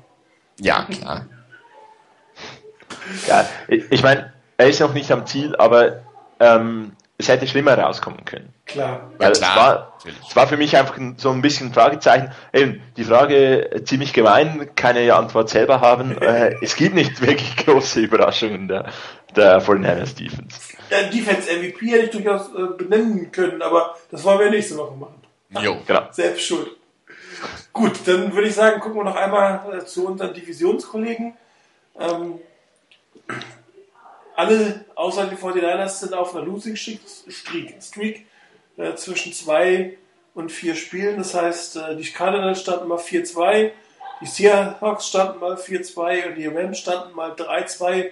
Inzwischen sieht es nicht mehr ganz so rosig aus. Wir haben ja schon die Auferstehung der NFC West gefeiert.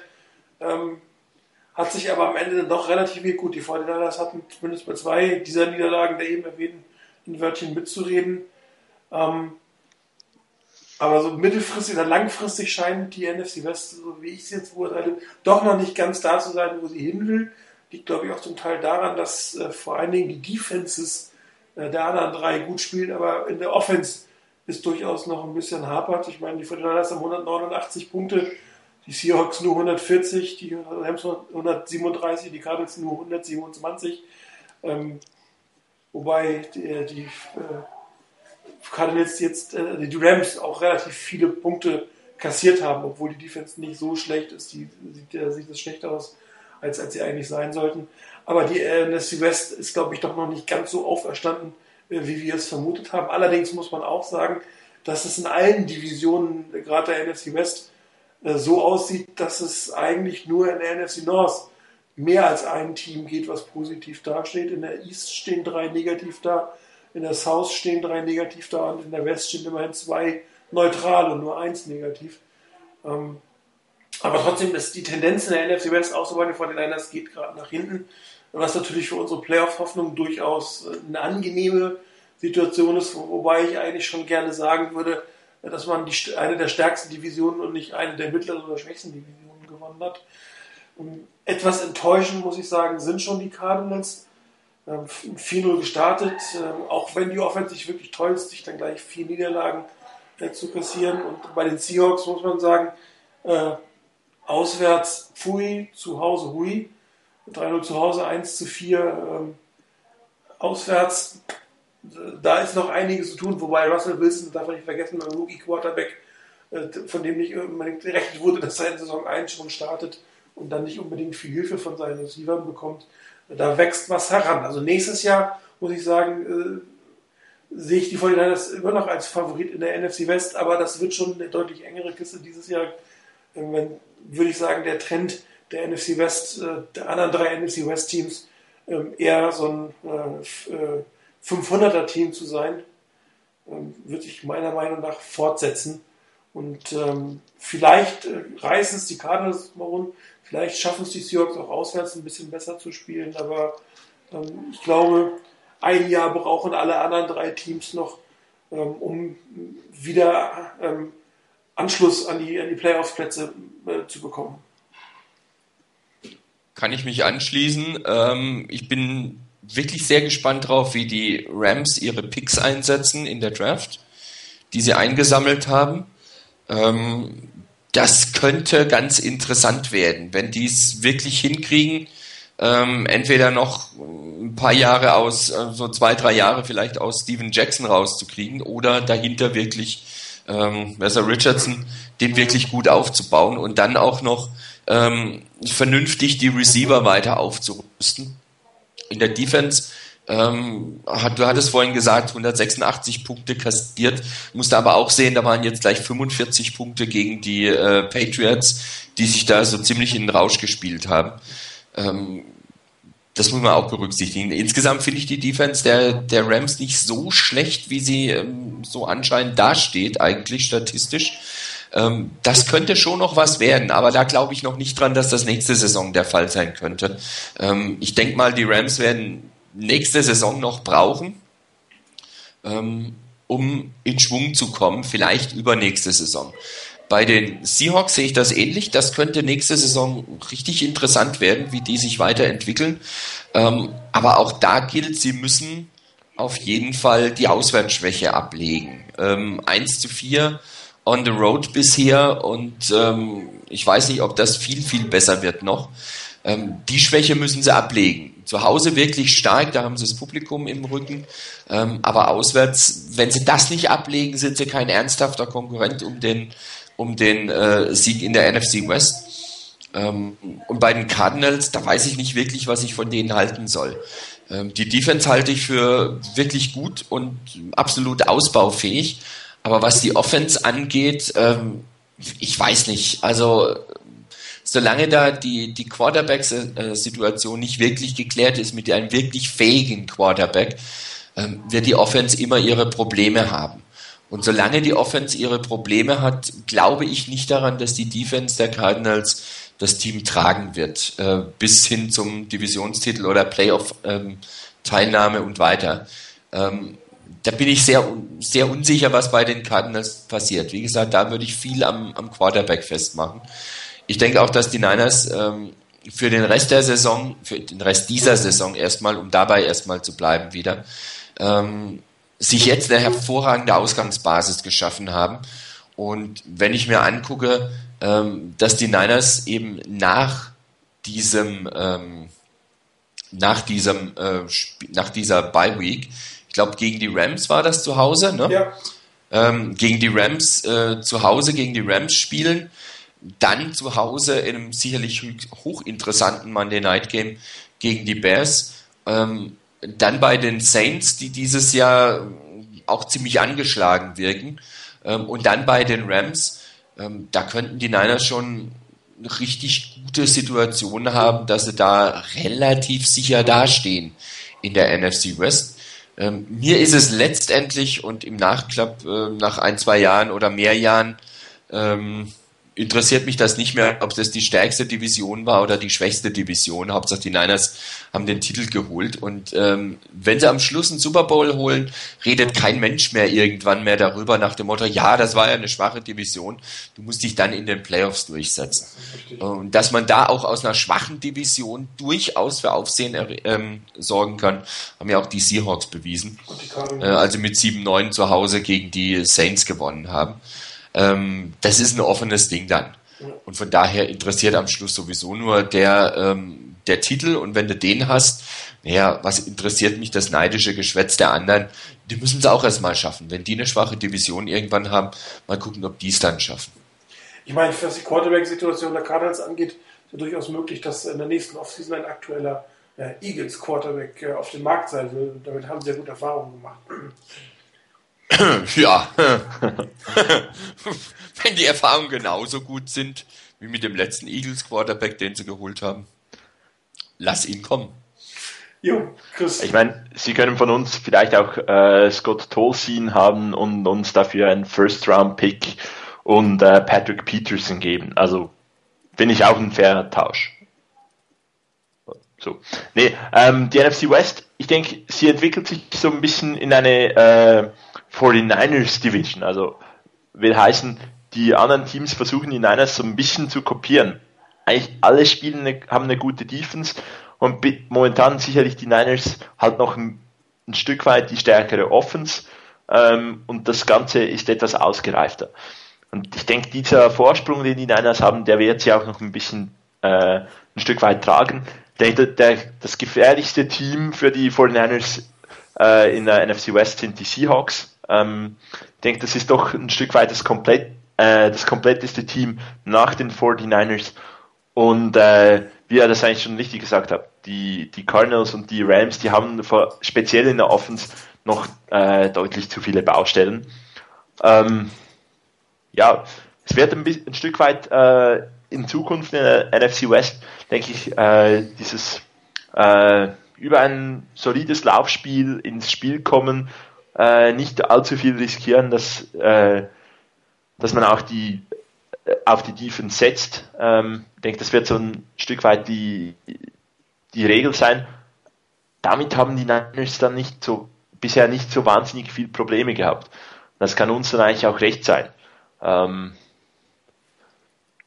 alles in allem, die Niners werden diese Saison die NFC West, denke ich, auch wieder gewinnen. Ähm, wir müssen schauen, wie sich das dann weiterentwickelt. Tja. Wie sich das weiterentwickelt, äh, kommen wir gleich zu, wenn es äh, durch die NFC West geht.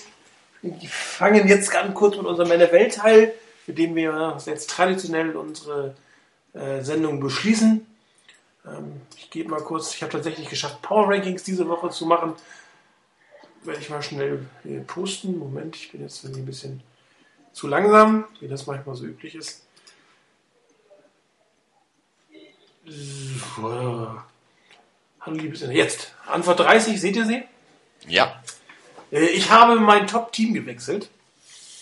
Ähm, was? Hört, hört. Ja, eigentlich ist es durchaus unfair, ein Team in seiner Beiweg zurückzustufen. Aber ähm, die Falcons, äh, die haben mich doch inzwischen überzeugt äh, mit dem deutlichen Gewinn in Philadelphia. Ich meine, es war ein Auswärtssieg, das darf man nicht vergessen. Ähm, da, dass sie wahrscheinlich das sogar das, stärkere, das stärkere Team und der komplettere Team als die Texans sind. Sie haben die etwas bessere Offense, ähm, Defense, sie stecke im Moment gleich stark ein.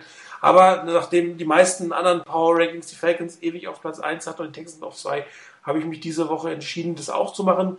Ähm, wie ihr seht, äh, die letzten, die ich gemacht habe, äh, Power Rankings sind in der Woche 4. Das ist auch mal ganz interessant, wie sich so eine Entwicklung über vier Wochen andeutet.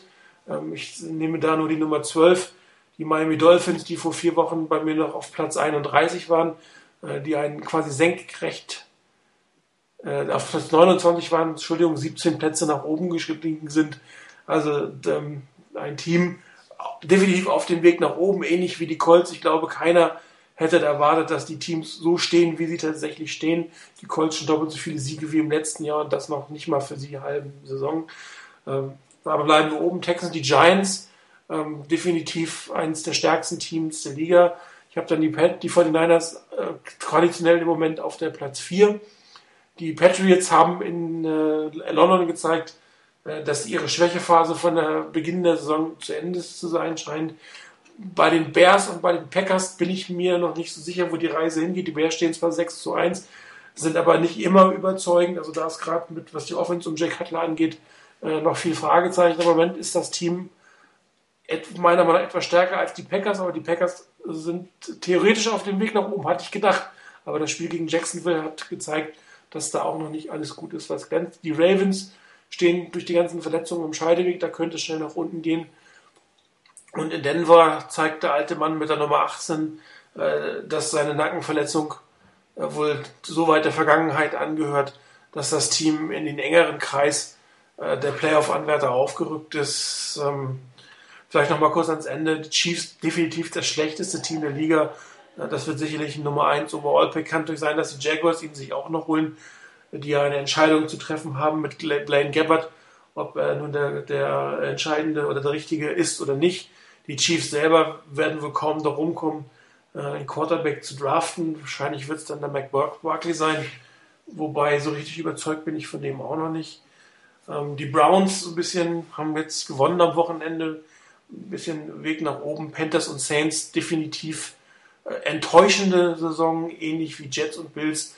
Da hat man eigentlich mehr gerechnet. Das sind für mich so die schwierigsten, die, die schlechteren Teams.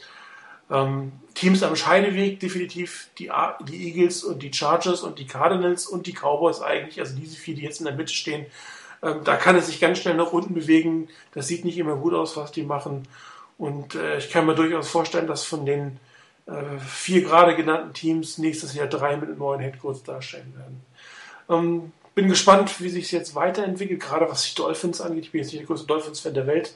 Ja, im Gegenteil, aber das finde ich schon doch beeindruckend, Colts mochte ich ja eigentlich schon immer sehr gerne und äh, da freue ich mich, dass das äh, aufwärts geht. Und ähm, mal gucken, ob die 49ers äh, noch mit diesen ähnlichen und weiteren Leistungen vielleicht in den Power Rankings nochmal nach oben steigen werden. Gut. Gibt da eigentlich nichts hinzuzufügen. So. Jo. Ja, Rainer, dann, wie sieht es denn aus die Woche in der NFC West? Wir haben eine Bye-Week. Ich weiß gar nicht, wie es in dem Rest aussieht. Ja, also die Niners haben Bye Week, die Rams übrigens auch. Die haben ja in London gespielt, äh, deshalb genau wie die Patriots Bye Week. Dann noch die Jets und eben die Niners. Von daher ist der ähm, Run through the West ähm, eher kürzerer Lauf.